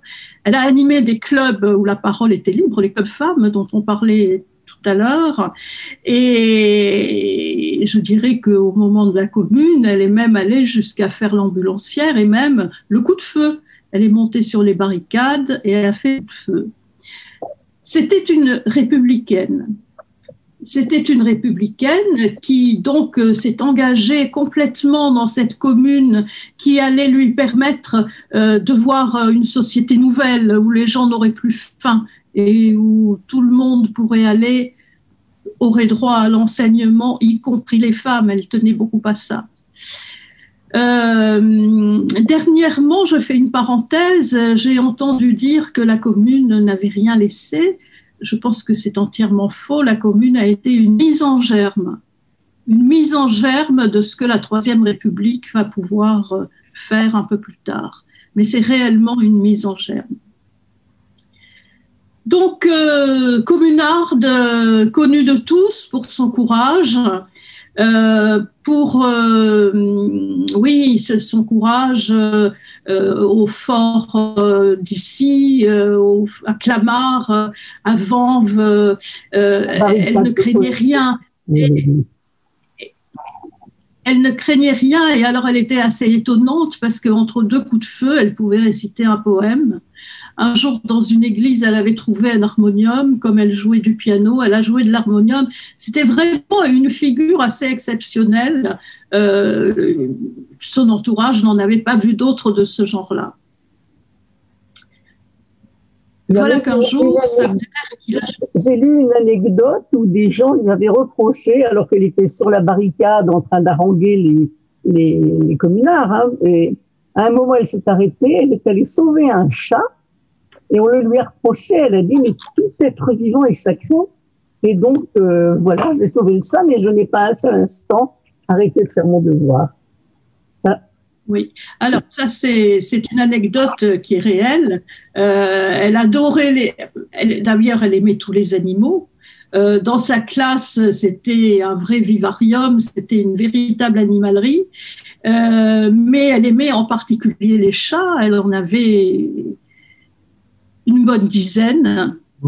Et chaque fois que dans sa vie, elle a été emprisonnée, euh, confier ses chats, c'était toujours un problème. Elle les confiait à sa mère ou à une voisine, Madame Biras, mais c'était le problème des chats, c'était vraiment un de ses gros problèmes.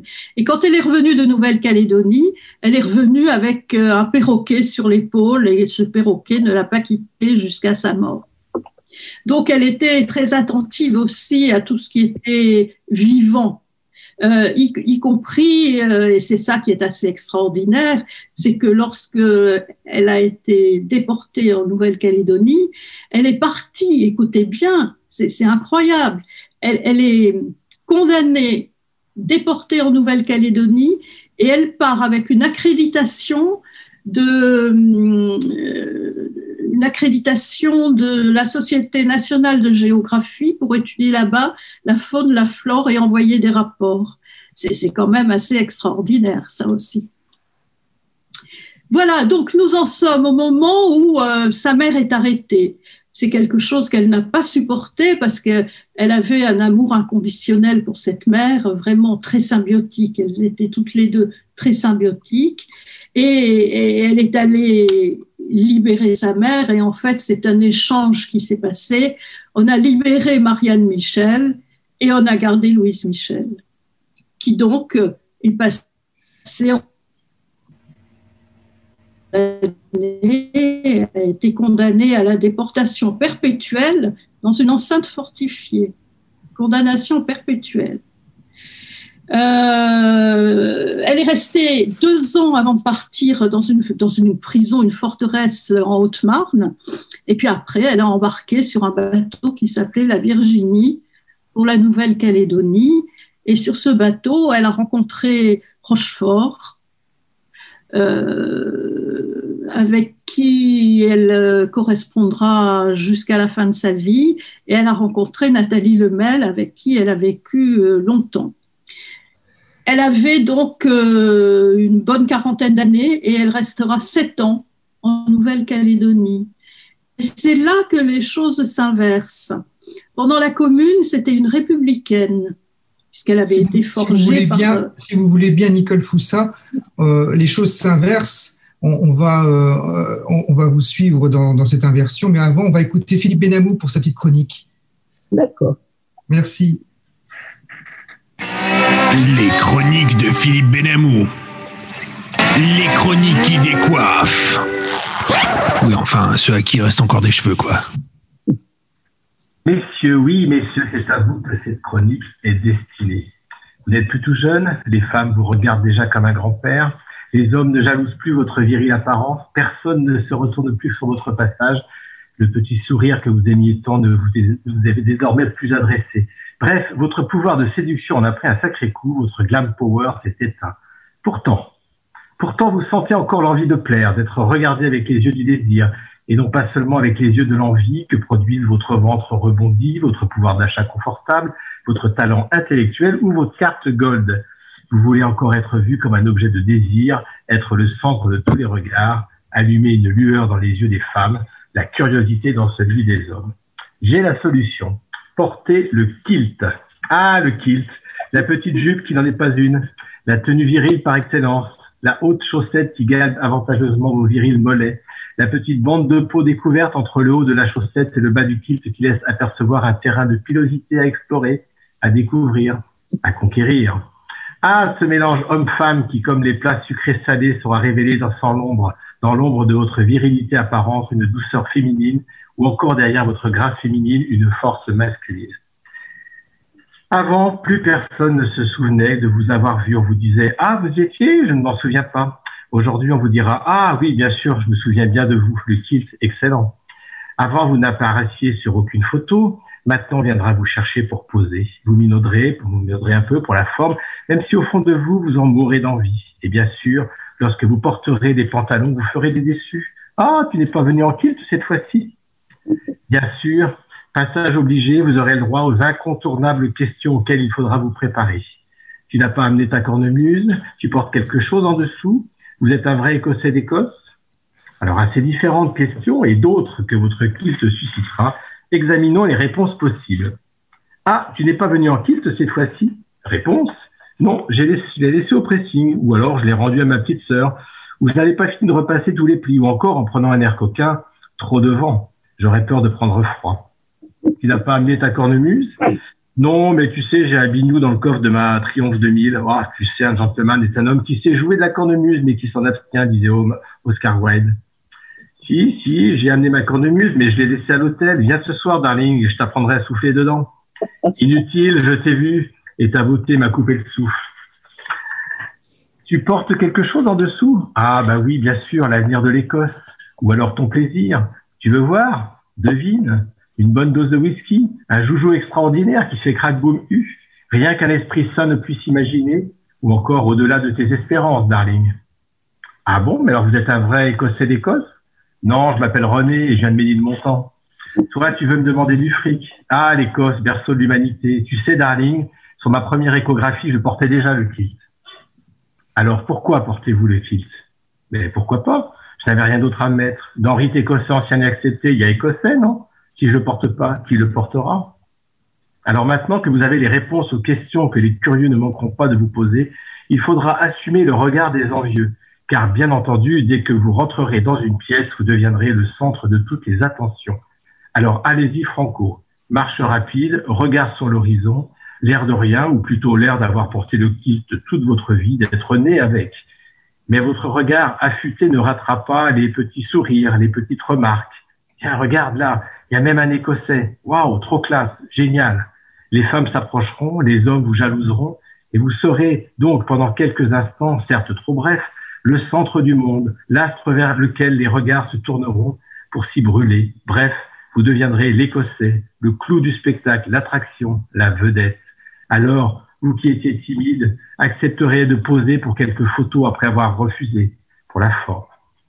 Et bien sûr, il vous faudra essuyer quelques sarcasmes, quelques remarques désobligeantes comme Ah ah, tu as volé le kilt HLA. Alors bien sûr, vous, pourrez lui, pourriez répondre au hautain qu'on ne dit pas le kilt HLA, mais le kilt de Sheila, mais répliquez plutôt C'est elle qui porte le mien, je lui ai tout appris à la gamine. Si un jaloux vous lance ton kilt, c'est ta mère qui l'a fait dans un vieux plaid? Répondez avec des un you, en insistant bien sur la prononciation du dernier mot, histoire d'être vulgaire avec la classe du prince Charles. Une fois que vous aurez passé toutes ces épreuves, vous serez donc apte à porter le kilt. Cependant, il conviendra de respecter quelques règles. Lorsque vous êtes assis, par exemple, sachez que tout le monde essaiera d'apercevoir votre entrejambe. Pensez alors aux femmes portant jupes et mini-jupes et obligées en permanence de faire attention. Gardez vos jambes serrées, mais pas trop pour éviter de faire vieille fille. Lorsque vous vous asseyez, veillez à placer votre kilt sous vos fesses avec ce petit geste de la main qui plaque le tissu à l'arrière des cuisses juste au moment de s'asseoir. Petit geste que l'on aime tant chez les femmes lorsqu'il est fait avec élégance. Évitez de remonter votre kilt pour vous gratter les cuisses, ou pire, votre entrejambe. Évitez également de tirer sur l'élastique de votre boxer si vous en portez un à travers le tissu de votre kilt. Soyez discret, élégant, gracieux, bref, les cosses qui vous regardent. Ce mélange de gestes féminins du port du kilt et de votre virilité visible par vos mollets galbés mis en valeur par ces grandes chaussettes, au demeurant fort ridicules, vous fera paraître aux yeux des femmes comme leur égal, celui qui les comprend, celui qui ose, celui qui est si proche, bref, elles ne rêveront que d'une seule chose, vous arracher le kilt et ensuite, ah, ensuite, Bignou, Cornemuse, Sheila. À vous d'assurer. Bien sûr, bien sûr, il y aura des hommes jaloux, des homosexuels refoulés ou des millions qui vous feront des remarques du genre tu ressembles à un travelot comme ça, c'est parce que tu n'oses pas te travestir que tu portes le kilt. N'hésitez pas, allez-y carrément, répondez franchement oui, c'est la première étape, ensuite je change de sexe, puis je deviens la grande maîtresse du Grand Orient de France. Ou encore, selon vos préférences sexuelles et l'allure du mignon, qui pourrait remplacer avantageusement les vieilles grombières qui vous tournent autour avec envie. Ce soir, hôtel de la Poste, chambre 32, à 23h, j'enlève le bas et tu pourras faire joujou, darling. Bravo. Merci, merci Philippe. Radio Delta. Et on retrouve Marie-Françoise Blanchet avec son invité Nicole Foussa pour nous parler de Louise Michel. Bon courage. Oh. Louise Michel, ben, on, on sait, on sait qu'elle n'a eu qu'un seul amour dans sa vie, euh, c'était Théophile euh, Ferré, mais que apparemment c'était un amour sans consommation. Juste euh, beaucoup de passion de sa part à elle et, et un peu de gêne de sa part à lui. Euh, mais toute sa vie, elle est restée très amie avec sa sœur et, et elle avait pris le deuil à la mort de Victor Noir, m'as-tu dit, Nicole, et à la mort de, de Théophile Ferré, elle, elle a déclaré qu'elle ne le quitterait plus parce qu'avec lui, c'était la mort de la commune. Parce qu'il avait été, il avait été pendant la commune. Donc ça, c'était un petit, un petit clin d'œil aux, aux, aux histoires de Philippe. Et, et moi, j'ai j'ai lu euh, dans, les, dans les citations de, de, de Louise Michel euh, qu'on lui avait reproché d'avoir fait le coup de feu sur les barricades parce que les femmes sont pas faites pour tuer, n'est-ce pas? C'est bien connu.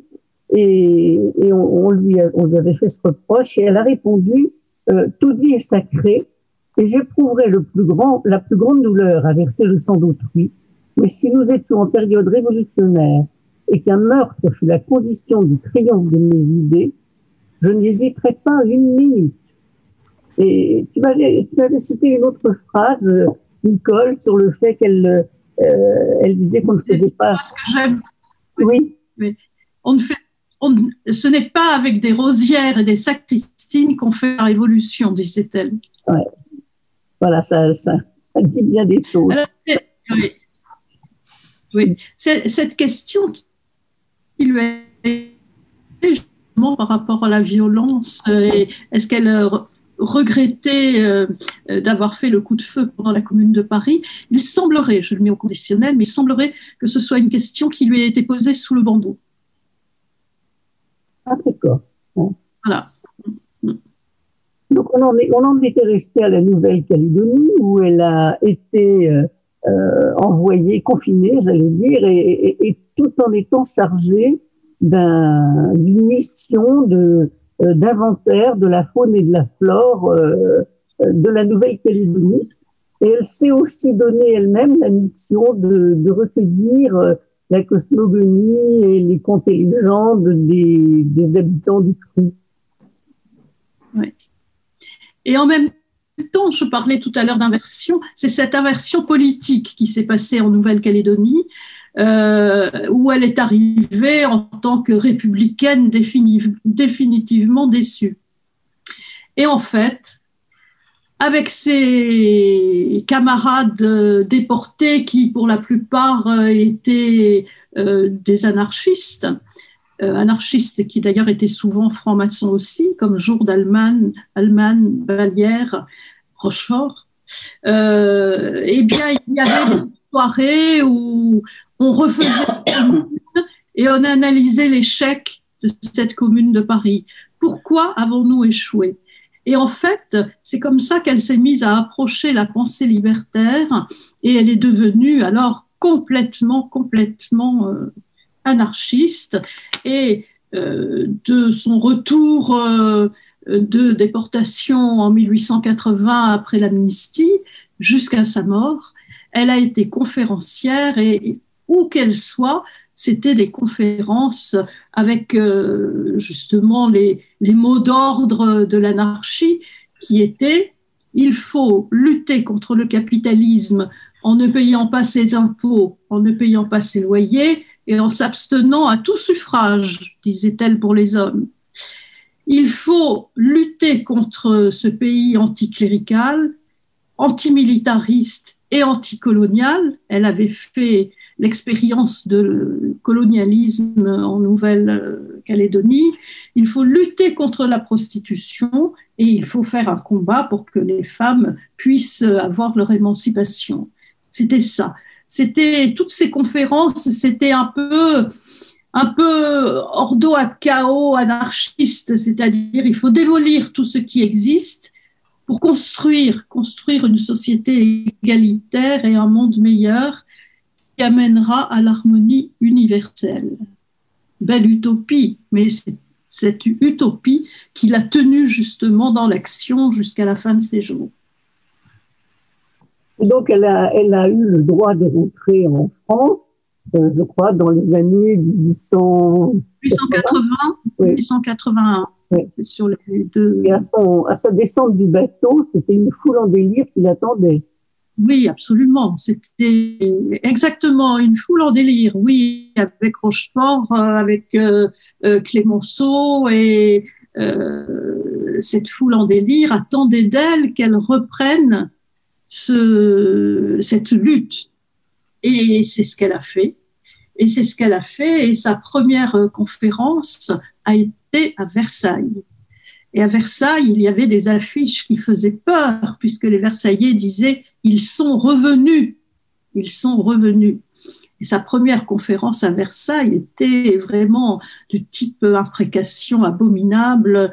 Nous allons revenir, nous allons nous venger, enfin, et, tous vos privilèges, vous ne les aurez plus, enfin. Et c'est comme ça que elle a commencé après Versailles. Il y a eu d'autres, beaucoup euh, de conférences à Paris. Et chaque fois que je passe d'ailleurs à Montmartre, elle faisait, elle a fait plusieurs conférences euh, dans ce, théâtre. Enfin, maintenant, c'est plus grand chose. C'était l'Élysée Montmartre qui a été théâtre et qui a été salle de sport ensuite et qui maintenant n'est plus grand chose. Donc, euh, il y avait d'autres salles comme ça, où- ouais, voilà, où elle parlait, et il y avait toujours des, foules incroyables qui l'acclamaient, si bien que très vite, c'est devenu une femme dont la police s'est méfiée, et c'était, elle était vraiment en surveillée comme c'est pas possible, surveillée, surveillée. Donc, euh, elle avait autour d'elle des jeunes gens et des jeunes femmes, des jeunes femmes très féministes, dont Léonie Rouzade, euh, qui, l'entouraient. Et lorsque la police se rapprochait un peu et qu'on pensait qu'elle allait être arrêtée, ils essayaient de l'exfiltrer le plus souvent possible. Ils n'y arrivaient pas toujours. Elle a fait beaucoup de prisons. Elle était même en prison quand sa mère est morte, ce qui a été vraiment pour elle terrible. Elle était en prison lorsque Victor Hugo est mort, ce qui a été aussi terrible. Donc, euh, au cours de ces conférences, euh, elle a grandi, elle était appelée partout, elle était appelée en province, elle est allée en, province. Et, et, je dirais qu'en 1883, il y a eu une grande manifestation qu'on a appelée la manifestation du pain. Les, gens crevaient de faim. Cette manifestation est partie euh, des Invalides. La place des Invalides est arrivée à Saint-Sulpice. Euh, évidemment, à Saint-Sulpice, il y a des magasins un peu religieux et des vitrines ont été cassées, des petits Jésus et des Saintes Vierges ont été pillés. Et ensuite, ils sont arrivés devant une boulangerie. Et elle a bien compris que la boulangerie allait être pillée. Et là, elle a dit, prenez le pain, mais ne faites pas de mal au boulanger. Et puis là, elle a failli être arrêtée. Elle a disparu. Pendant quelque temps, on ne l'a plus vue. Jusqu'un jour, en fait, elle était allée chez son éditeur. On va continuer, Nicole, et ensuite on passera la parole à, à Marie-Pascale pour sa, pour sa chronique, juste euh, pour être dans les, pour être accord avec la, le conducteur. D'accord. Alors, donc, euh, elle était, elle n'a pas été arrêtée, elle a disparu. En fait, euh, c'est son éditeur qui l'avait accueillie. Et tout le monde l'a cherchée. Alors les bruits les plus incroyables couraient. Elle est en Belgique, et non, elle est en Suisse, non, elle est en province. Et puis un jour, elle a fait paraître dans le journal un petit mot disant euh, Je serai tel jour à telle heure. Euh, à tel endroit devant le commissariat de la place Monge euh, et je pourrais m'expliquer. Et c'est ce qu'elle a fait. Et donc là, il y a eu un procès, elle a été emprisonnée. Donc, euh, à tout à l'heure. On parlera, on parlera certainement de Louise Michel, franc-maçonne, parce que ça nous intéresse beaucoup de savoir dans quelles conditions elle a été initiée, dans quelle loge et, et comment s'est passée cette, cette initiation et sa vie maçonnique. Mais, mais avant cela, on va, on va donner la parole à Marie-Pascale Schroeder qui va nous parler du pétrole et des pétroleuses. Non, pardon, c'est pas le pétrole et les pétroleuses, c'est le vitriol et les vitrioleuses. Les nanachroniques de Marie-Pascale Schuller. Oui, vitriol, V-I-T-R-I-O-L. Chacun et chacune d'entre nous autour de la table a vu ce mot au moins une fois dans sa vie dans le cabinet de réflexion. Je ne vous le fais pas en latin parce que c'est la langue des docteurs et des clergés. Donc, vitriol, c'est visite l'intérieur de la terre et tu trouveras la pierre cachée. C'est le début de notre chemin initiatique. Il ne faut pas se fier au sens premier du terme, il faut toujours rechercher le sens, le sens caché. Tout ça, j'adore, c'est le temps de la réflexion dans nos temples douillés. Mais mes ancêtres, les communardes, n'étaient pas dans ce chemin tranquille, initiatique. Louise Michel, qui n'était pas encore franc-maçonne, a été qualifiée avec ses sœurs de combat de pétroleuses. Ce mot flamboyant leur a été accolé parce qu'elles ont participé à incendier les bâtiments officiels de Paris. Les pétroleuses sont qualifiées de secte par un journal, le journal Le Voleur. Et dans ce même journal, d'autres femmes sont qualifiées de bandes de vitrioleuses. C'est la naissance de ce mot. Concrètement, les vitrioleuses et leurs actions sont difficilement identifiables. Certains soldats versaillais et membres des forces de l'ordre ont été retrouvés avec des brûlures graves sur le visage, assimilées à des brûlures d'acide. Il y a eu également des pompes à vitriol utilisées et retrouvées sur les champs de bataille. La réalité historique dans cette période spécifique n'était pas évidente à démontrer. Concrètement, aucune vitrioleuse n'a été condamnée, alors que les pétroleuses, elles, l'ont été, et, Louise Michel, on en a parlé. Euh, en parlant des vitrioleuses, le journal La Caricature du 16 octobre 1880 a même parlé d'un coup d'État féminin. Ce terme, vitrioleuse, est resté dans le langage populaire. C'est une transgression, c'est une insulte. Les femmes étaient confinées dans l'espace intérieur, dans les maisons, avec la douceur qu'on leur connaît. Au pire, elles devenaient des empoisonneuses. C'est Marie Lafarge, en 1852, qui a inspiré Madame Bovary. Mais au moins, c'était à la maison, c'était propre, c'était dans l'intimité du cercle familial.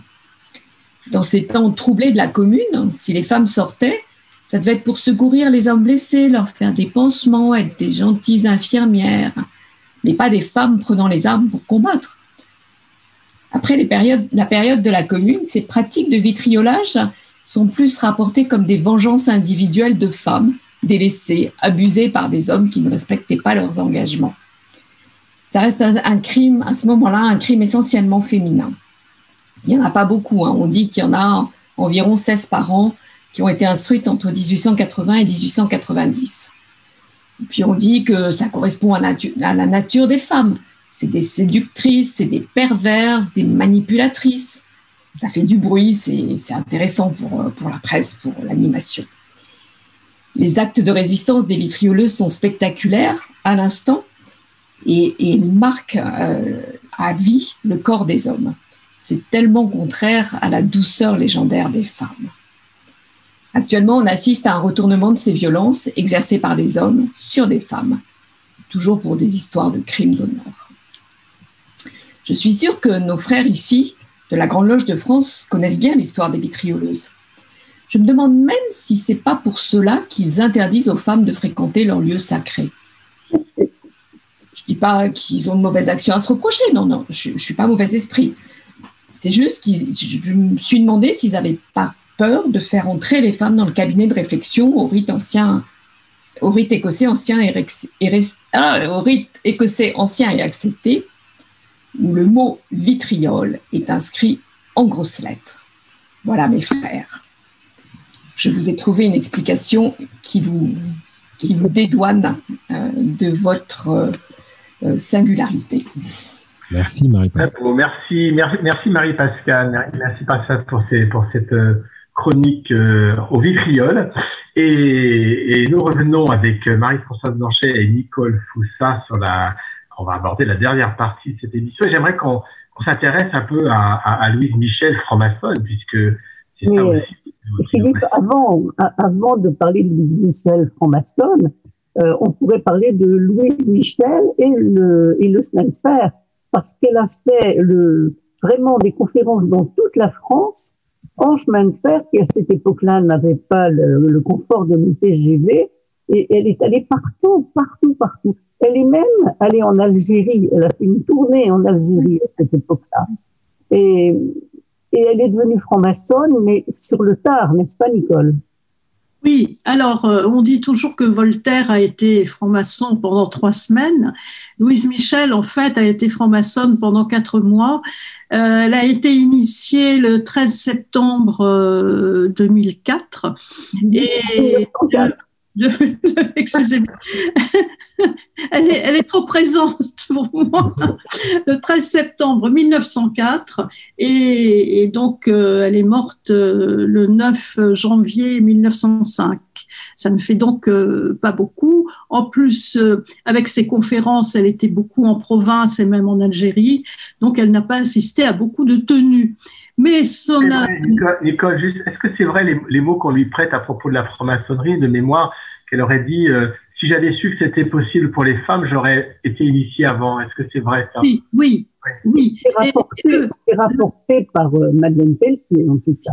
Oui, oui. Et le, le fait est euh, qu'elle a toujours eu beaucoup de francs-maçons autour d'elle qui disaient qu'ils étaient francs-maçons, mais jamais on disait que euh, bon, c'était ouvert aux femmes. Mais c'est vrai que à l'époque, c'était un peu compliqué quand même euh, pour les femmes.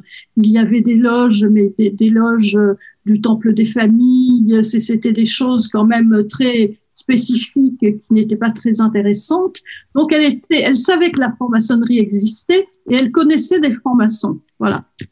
Et en fait, euh, elle a été, hum, elle a été présentée par euh, le docteur Madeleine Pelletier, une autre femme tout à fait remarquable, euh, à la Grande Loge symbolique écossaise mixte et maintenue.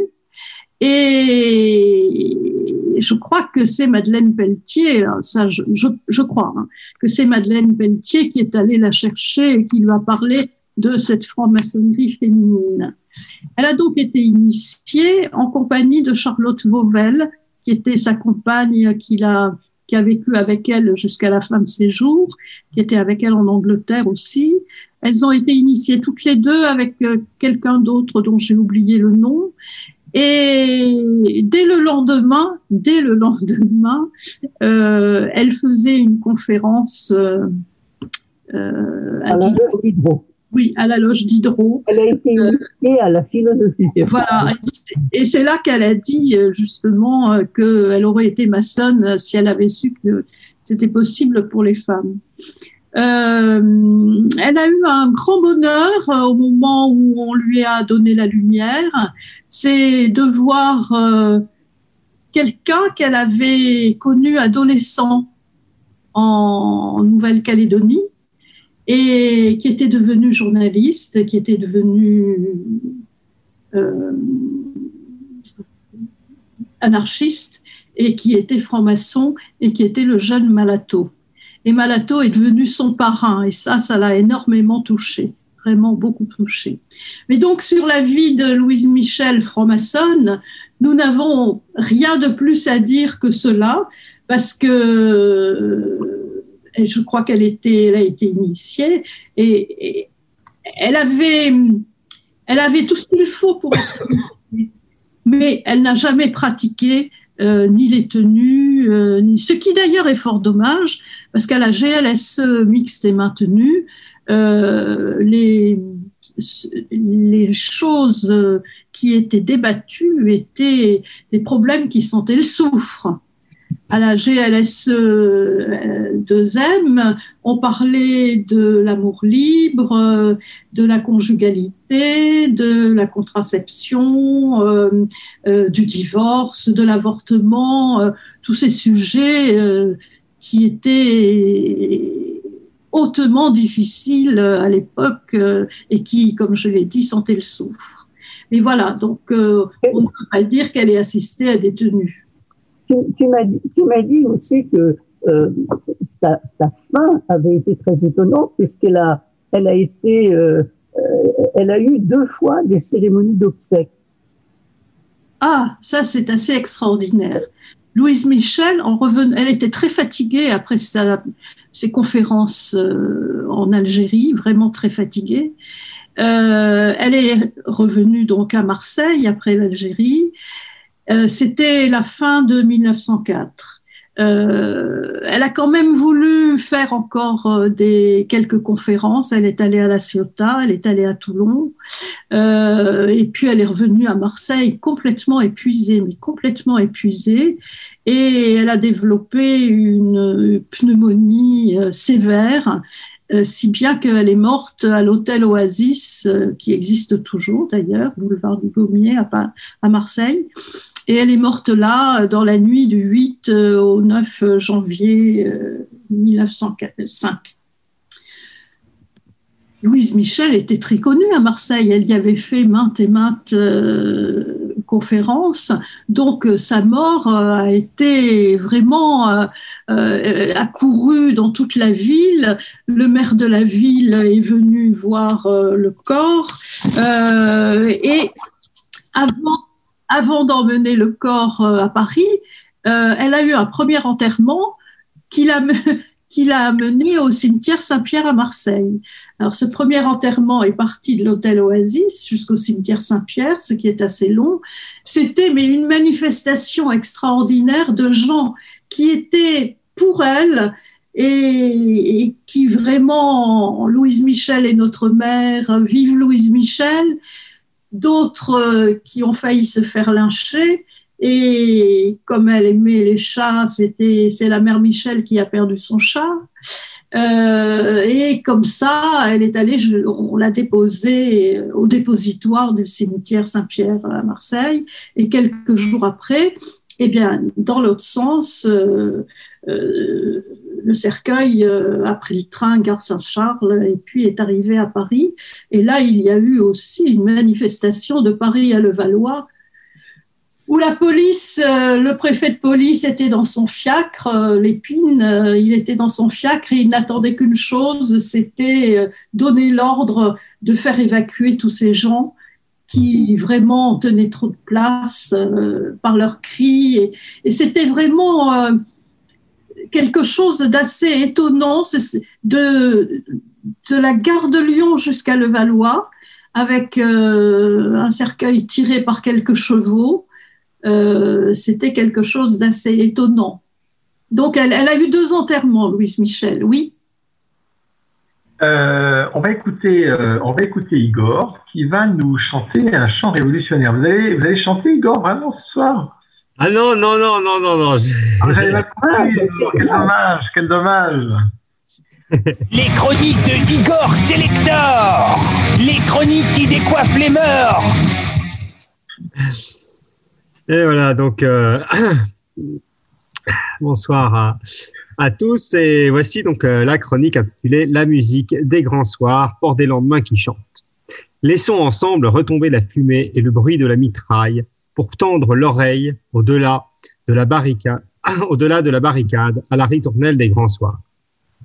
Parce qu'elle relie le cœur et l'âme, parce qu'elle est cette formidable vibration qui fait trembler les murs et les barrières sociales, parce qu'au-delà des mots, elle nous élève vers cette indéfinissable lumière, la musique est elle aussi le premier support de la révolution. Aussi, si cette dernière n'est pas un dîner de gala et qu'elle fait souvent parler la, poudre bien plus fort que la lettre, son verbe immortel n'en est pas moins porté par les chants des imaginaires et des espoirs. Qu'il s'agisse de dessiner un avenir meilleur ou de témoigner des martyrs tombés pour elle, la musique, et plus particulièrement les chansons, font partie intégrante de la geste révolutionnaire et accompagnent, jusqu'à une époque très récente, les mouvements d'émancipation des opprimés et des damnés de la terre. Les mouvements révolutionnaires et la commune se sont racontés et devenus immortels en chansons. Elles sont le support des idées comme des mythes et deviennent au fil des années de formidables témoins transmis génération après génération pour que vive la mémoire des premières clameurs. S'il existe par ailleurs des complaintes lancées par les révoltés fiscalistes de l'Ancien Régime, je m'en tiendrai donc ici à ce qui a trait aux faits révolutionnaires et au glissement sémantique qu'il impose, faisant d'un phénomène au départ physique, voire astronomique, de retour à l'état antérieur, la Terre faisant révolution, un fait politique, synonyme d'ouverture des possibles, dont les champs qui nous occupent sont les supports de communication premiers. Je pose ici en effet l'hypothèse sociale historique que ces champs sont en premier lieu, pour le XVIIIe siècle, des supports quasi programmatiques de diffusion d'idées et de messages dans une société encore très marquée par l'analphabétisme, aussi bien que des modalités d'expression et d'action collective, et qu'ils se sont peu à peu transformés en vecteurs d'expression des vécus ouvriers, sorte de biographie collective mise en chansons populaires par des artistes, parfois cogotiers, parfois ouvriers musiciens. Mais reprenons depuis le début, si j'ose dire, avec l'un des premiers chants, le Saïra de 1790, invitant les chanteurs à, prendre, à pendre les aristocrates à la lanterne, tout en remettant leur destin entre les mains du législateur, forme de en même temps de l'époque.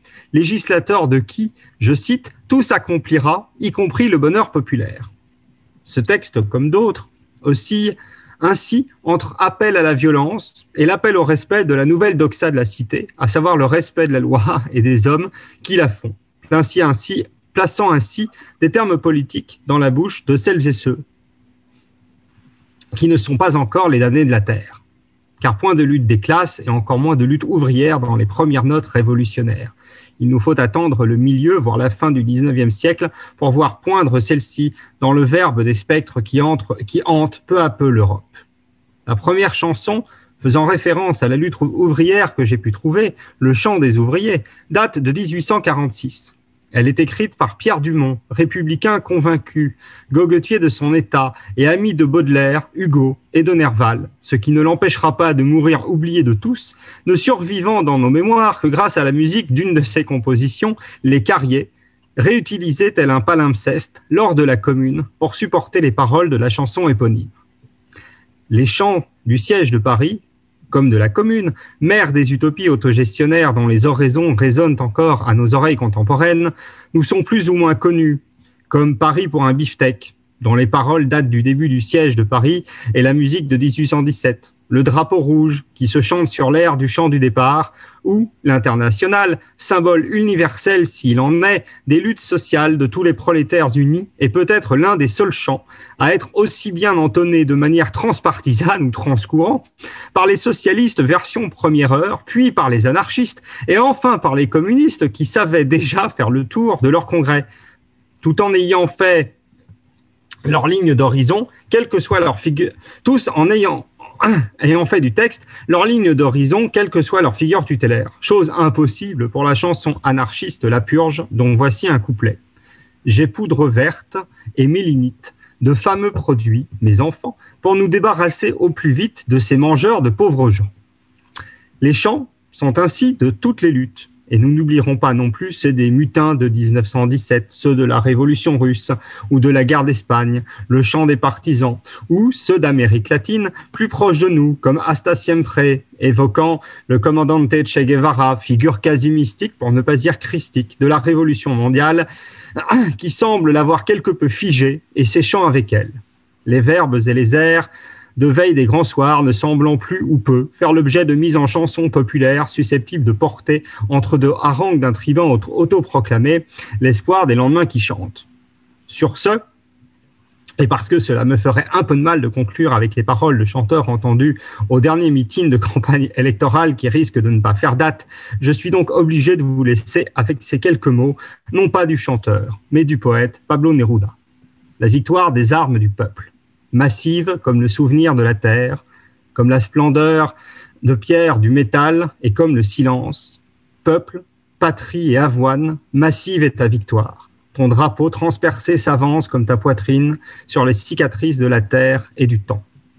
Bonsoir à tous. Merci Igor pour cette chronique euh, chantante euh, et musicale. Un peu de musique, Gilles? Peu de musique, mais bien entendu, euh, avant la petite. Quelques notes. euh, Oui, Pascal.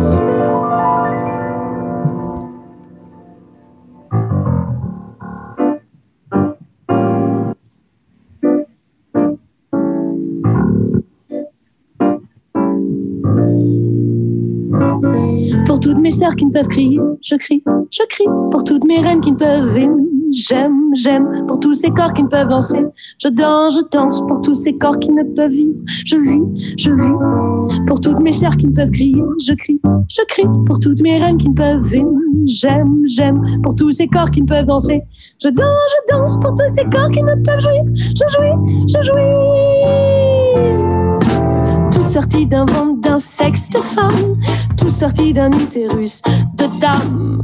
Nous sommes vos mères, vos sœurs, vos femmes, inayant complément d'âme.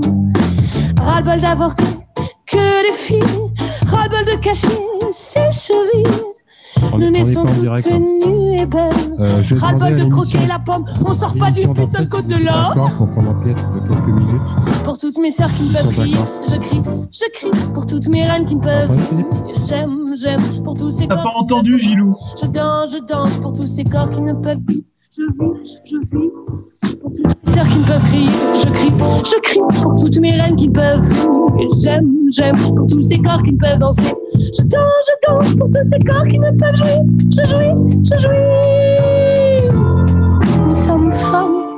Les femmes, les femmes, nous sommes soupirs. Nous sommes l'avenir de fleurs et d'herbes coupées, de fruits violents. Nous sommes robes blanches, sensuelles et hanches, des telluriques, des porteuses d'eau, des magiciennes, des allumées, des guérisseuses, des accoucheuses, des lunes rouges de la fertilité. Nous sommes la moitié de l'humanité. Nous sommes la moitié de l'humanité. Nous sommes la moitié de l'humanité. Nous sommes femmes, les femmes, les femmes, nous sommes soupirs. Nous sommes l'avenir de fleurs et d'ailes coupées, de fruits violents.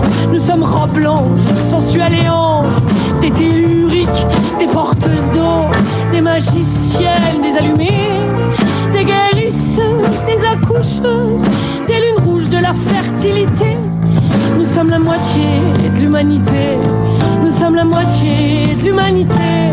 Nous sommes la moitié de l'humanité. Toutes mes sœurs qui ne peuvent crier, je crie, je crie. Pour toutes mes reines qui ne peuvent aimer, j'aime, j'aime. Pour tous ces corps qui ne peuvent danser, je danse, je danse. Pour tous ces corps qui ne peuvent vivre, je vis, je vis. Pour toutes mes sœurs qui ne peuvent crier, je crie, je crie. Pour toutes mes reines qui ne peuvent aimer, j'aime, j'aime. Pour tous ces corps qui ne peuvent danser, je danse, je danse. Pour tous ces corps qui ne peuvent jouir, je jouis,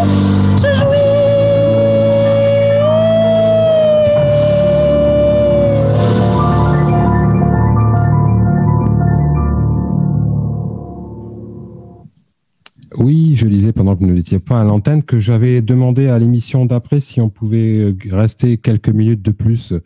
Euh, ils m'ont dit que oui. Donc, euh, on a cinq minutes parce que je crois qu'il y a une revue de littéraire que voulait faire Jean-Laurent. Et Pas de moi, problème. Juste, juste avant de, juste avant de passer à, à la, la parole à Jean-Laurent, à Gilles, qui veulent nous indiquer des bonnes lectures. Marie-Pascale, qui, qui était cette chanteuse euh, C'est Estelle Meyer euh, qui chante pour toutes mes sœurs. Toutes les sœurs Estelle Meyer. Merci. Très belle voix, très belle musique et les paroles sont étonnantes.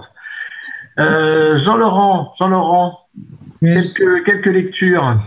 Yes. Euh. Oui, très rapidement, je vous donne rendez-vous pour parler de la justice 133 lors de notre prochaine émission, parce qu'il y a quand même deux, trois petits trucs intéressants à dire par ailleurs. Je vous conseille le livre de Jacques Chekroun, Le procès de Spinoza, chez Albin Michel. C'est un roman. Euh, je vous conseille euh, également, alors il y a la point, point de vue initiatique, la revue de la Grande Loge de France qui vient de sortir, le, le, le sujet, la tolérance, une utopie, point d'interrogation. Un super bouquin euh, qui est chez Ezocher, qui est la biographie de Jean Sampé et de l'abbé Julio. Alors c'est l'abbé Julio qui fait ça et c'est c'est euh, c'est Kevin Lenôtre avec une préface de Serge Caillet qui, qui présente. Alors là, euh, Jean Sampé, c'est c'est un c'est un copain de tous les ésotéristes de la fin du 19e, début 20e. C'est vraiment passionnant. J'en parlerai bientôt sur mon blog. Je parlais d'une préface de Serge Caillet, un livre qui va certainement intéresser Marie-Françoise et un certain nombre de sœurs, qui s'appelle Les Compagnons d'Alexandrie et de Serge Caillet, qui est, qui est vraiment l'un des grands spécialistes à la fois de la maçonnerie égyptienne, euh, qui, a, qui a sorti les rituels de la maçonnerie égyptienne, qui a sorti euh, bon, tout, tout un tas de bouquins qui font, qui font vraiment référence. Euh, et donc Caillet vient de, parler, vient de sortir Les Compagnons d'Alexandrie, qui est sur tous ceux qui, au début du XXe siècle, ont euh, fait la maçonnerie égyptienne. Alors évidemment, Papus, hein, le, le, le sommeur de moisson future, dit-il, Charles Détré, celui qu'on appelle Teder, le, le polémiste effronté, Jean Bricot, le patriarche gnostique, Constant Chevillon, le philosophe sacrificiel qui a, qui a été euh, tué par la milice en 1944. Euh, il y a aussi Georges Lagrèze, il y a Pops, il y a Props, pardon, Props il y a Henri-Charles Dupont, il y a Robert, il y a Amblin et il y a Albert Audiard, des, des portraits qui sont vraiment super intéressants, euh, préfacés par Pierre Mollier que nous, nous connaissons bien. Donc, je vous recommande vraiment beaucoup euh, Les Compagnons d'Alexandrie de Serge Caillet, préface de Pierre Mollier aux éditions de la Tarentée et qui nous rappelle de loin un, un, un livre de 1937 presque posthume qui s'appelait Les Compagnons de la hiérophanie de Victor-Émile Michelet où, euh, où lui parlait évidemment enfin de, de, de, tout un tas de gens aussi que ce soit de Papus, de Péladan, de Stanislas de Guaita, euh, de Marc Aven, d'Eliphas Lévy, de Saint-Yves d'Alvèdre, etc., de Villiers de l'Isle-Adam. Enfin, tous ces ésotéristes qu'on retrouve à la fois en maçonnerie égyptienne, dans le martinisme, à l'église gnostique, à, à la Rose-Croix, etc., etc. Voilà. Donc c'est un bouquin passionnant que je vous recommande euh, vivement. Et puis euh, Pierre Mollier va faire au campus maçonnique sa première conférence euh, mardi prochain sur le thème REA, l'état actuel de la recherche. Et puis donc euh, le 29 euh, avril, je crois qu'on aura une émission la veille, il me semble. euh, on va parler de la commune de Paris euh, à la Grande Loge de France. Voilà, grosso modo. Ah, et ça sera diffusé sur Radio Delta. Et ça sera en direct sur Radio Delta avec Gilles à la technique. Ah bah bien sûr, euh, toujours là, présent. Et alors Alex, euh, vous m'avez montré... euh, Bonsoir la- à toutes et à tous, j'ai oublié. Oui, bonsoir, bonsoir Jean-Laurent. Alex, une BD, une BD qui vient de sortir, mais je crois qu'on la connaît déjà, mais allez-y, allez-y. Voilà, vous la connaissez déjà, mais euh, c'était euh, pour, euh, pour rebondir un petit peu sur la présentation de tout ça. Donc voilà, le, le dernier tome, le quatrième tome, euh, vient de sortir de l'épopée de la franc-maçonnerie, donc de, de Didier Convar. Je la conseille vraiment à tout le monde. Moi, j'étais euh, j'étais encore profane quand je l'ai découverte et, euh, et voilà, donc c'est vraiment euh, c'est vraiment très bien fait. D'autres en ont déjà beaucoup mieux parlé, mais je pense que j'en ferai une petite euh, une petite recension chroniquée prochainement. Et voilà, je la conseille vraiment avec euh, avec des très bons documents à l'intérieur. Fait par Jean-Laurent Tour. Mais on va pas lui redonner la parole à Jean-Laurent. On avait, reçu euh, Didier Convar sur Radio Delta pour présenter euh, cette BD qui n'était pas encore sortie. hein. C'était vraiment, euh, c'était la belle époque. On pouvait encore faire des émissions en présentiel. Alors Igor, je crois que vous, avez- vous avez agité un petit livre euh, sous les yeux de la caméra. Le petit livre rouge de Mao. Oui, il est bleu. non, il est, il est, il est, il est, dans, il est dans mon exemplaire est dans un coffre là-bas avec quelques, quelques reliques. Euh, non, moi j'ai, oui, oui, j'ai un, un livre que j'ai lu dans le, dans le train euh, très, très récemment, alors qui n'est pas spécialement maçonnique, mais que je recommande parce que c'est, ça fait partie des bouquins qui, qui déplacent. Ça s'appelle une guerre mondiale, une guerre mondiale, une guerre mondiale contre les femmes, des chasses aux sorcières, au féminicide. Et euh, voilà, et donc sur euh, sur 140 pages, on a une euh, une relecture euh, une relecture féministe par le par la persécution des sorcières de la montée du capitalisme. Voilà. L'auteur, euh, c'est qui? Quel est l'auteur? C'est Silvia Federici. Ah bah oui. Voilà. Une bah oui. autrice. C'est- Ah bah voilà. Alors faut l'inviter, Marie-Pascale, faut l'inviter, faut l'inviter sur Radio Delta alors. Ouais. Allez. Gilles, Gilles, une BD euh, qui, qui est pas publiée chez Glénat, celle-là. Par, par contre, euh, l'autre était chez Glénat. Alors, c'est quoi? Franck, maçonnerie, non. J'ai une, euh, une, une BD très littéraire qui s'appelle Les. On m'entend pas? Un peu Très bien, on t'entend très bien, Gilou. Ça, ça s'appelle Les Francs Plombiers. Et euh, je, vous, le- je vous le conseille, euh, c'est Les Francs Plombiers par Porcy et c'est à mourir de rire. Voilà. Donc, euh, je vous le conseille. C'est, on dirait du margerin. Pas plombier, c'est vrai. hein. Ah oui, exactement. Et d'ailleurs, chaque chaque club devra initier un plombier, un garagiste, un médecin Un kiné, un kiné. et un kiné. Voilà, un kiné, puis un, gestionnaire de patrimoine. Eh bien, je Attends, crois que... S'il te plaît, Philippe, s'il te plaît, Philippe, a- avant, de, avant de l'antenne, euh, moi j'avais envie de vous parler d'un livre très ancien euh, que j'ai dû lire dans les années 70 quand j'étais au sanatorium, qui s'appelle Le canon fraternité euh, de Sabrol et qui raconte justement toute cette histoire des canons payés par le peuple que les Parisiens défendaient et ne voulaient pas qu'ils soient pris par les Versaillais. C'est tout à l'heure quand j'ai entendu parler des, euh, de, de cette résistance à livrer les canons que le peuple avait payés, je me suis souvenu de ce livre et, et si vous ne connaissez pas l'histoire, à travers ce roman, vous le vivrez. C'est c'est vraiment très étonnant. Le canon fraternité. Ça avait été fait avec les pièces que les gens avaient données et qu'on avait fondues. Merci Marie- Marie-Françoise. Daniel? Oui, merci, merci Philippe de me donner la parole. Euh, je tiens à m'excuser auprès de Jean-Laurent tout à l'heure. J'ai été euh, peut-être euh, un, un peu trop euh, cassant euh, parce que peut-être que j'avais le nez dans le conducteur et que j'avais pas assez de, de recul, de recul. Je tenais à, à m'excuser. Et euh, pardon? Et, euh, et, et je tiens aussi à remercier tous nos invités. euh, qui- Merci Jean-Laurent. Gérard Gabella, et merci Gérard Gabella, Nicolas Maris, Jean-Claude Joly et, et Nicole Foussa. Euh, merci beaucoup d'être, euh, puis évidemment tous les chroniqueurs qui ont travaillé et euh, évidemment l'équipe de, de, de 1, 2, 3 Soleil, l'équipe technique, notamment Gilles, pour avoir travaillé sur cette émission. C'est toujours beaucoup de travail, on ignore parfois, mais on n'imagine pas, mais c'est toujours du travail. Merci. préparation. Et, et je, je, rajouterai juste pour nos auditeurs qu'un conducteur, c'est un, un planning de, de l'émission. C'est deux heures qui sont minutées évidemment à la minute près et qu'on essaye de tenir. Et c'est pas toujours facile parce qu'on a des invités évidemment qui ont plein de choses à dire. On a envie de les écouter, mais malheureusement, on est obligé souvent de leur couper la parole pour euh, continuer l'émission et, et donner la parole à, à- à d'autres invités. Et ça, c'est un exercice qui est très difficile. Euh, et voilà, mais tout, voilà, mais il est, il est 22h13, on a largement dépassé, mais c'est pas grave parce que c'était passionnant. Pourquoi est-ce que Jean-Laurent est toujours jaune Ouais, je sais pas, j'ai la jaunisse. Non, je sais pas pourquoi. C'est ma caméra qui est pas très bonne sur mon ordi. Tu fais peur, hein Nicole Foussa, vous, vous vouliez prendre la parole?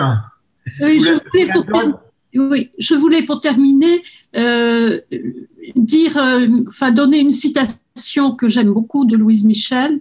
Rudes sont les étapes, elles ne seront point éternelles. Ce qui est éternel, c'est le progrès, mettant sur l'horizon un idéal nouveau quand a été atteint celui qui, la veille, semblait utopie. Louise Michel, Londres, mai 1898.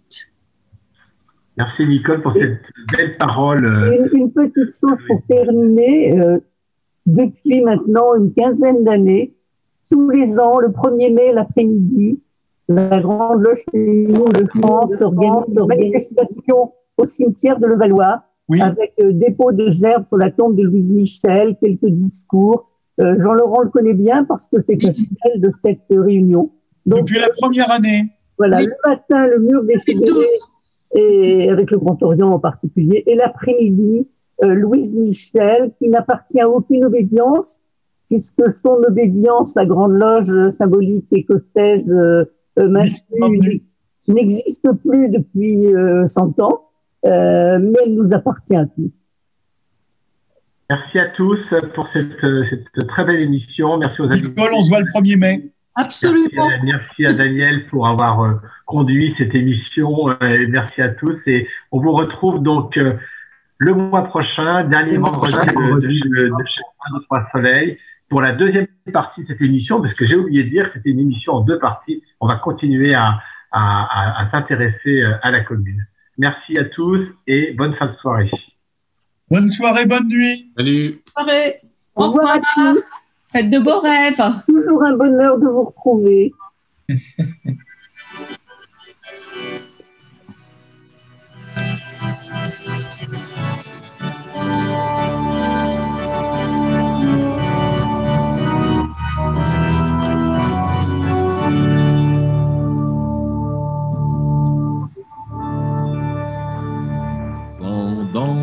l'été 71, après une boucherie sans nom, un militant communard écrivit cette chanson. Ça nous semble aujourd'hui bien ringard de chanter ainsi ses idées. C'est dans le sang qu'ils traçaient leurs mots et de leur mort naissait l'espoir. C'est la lutte finale.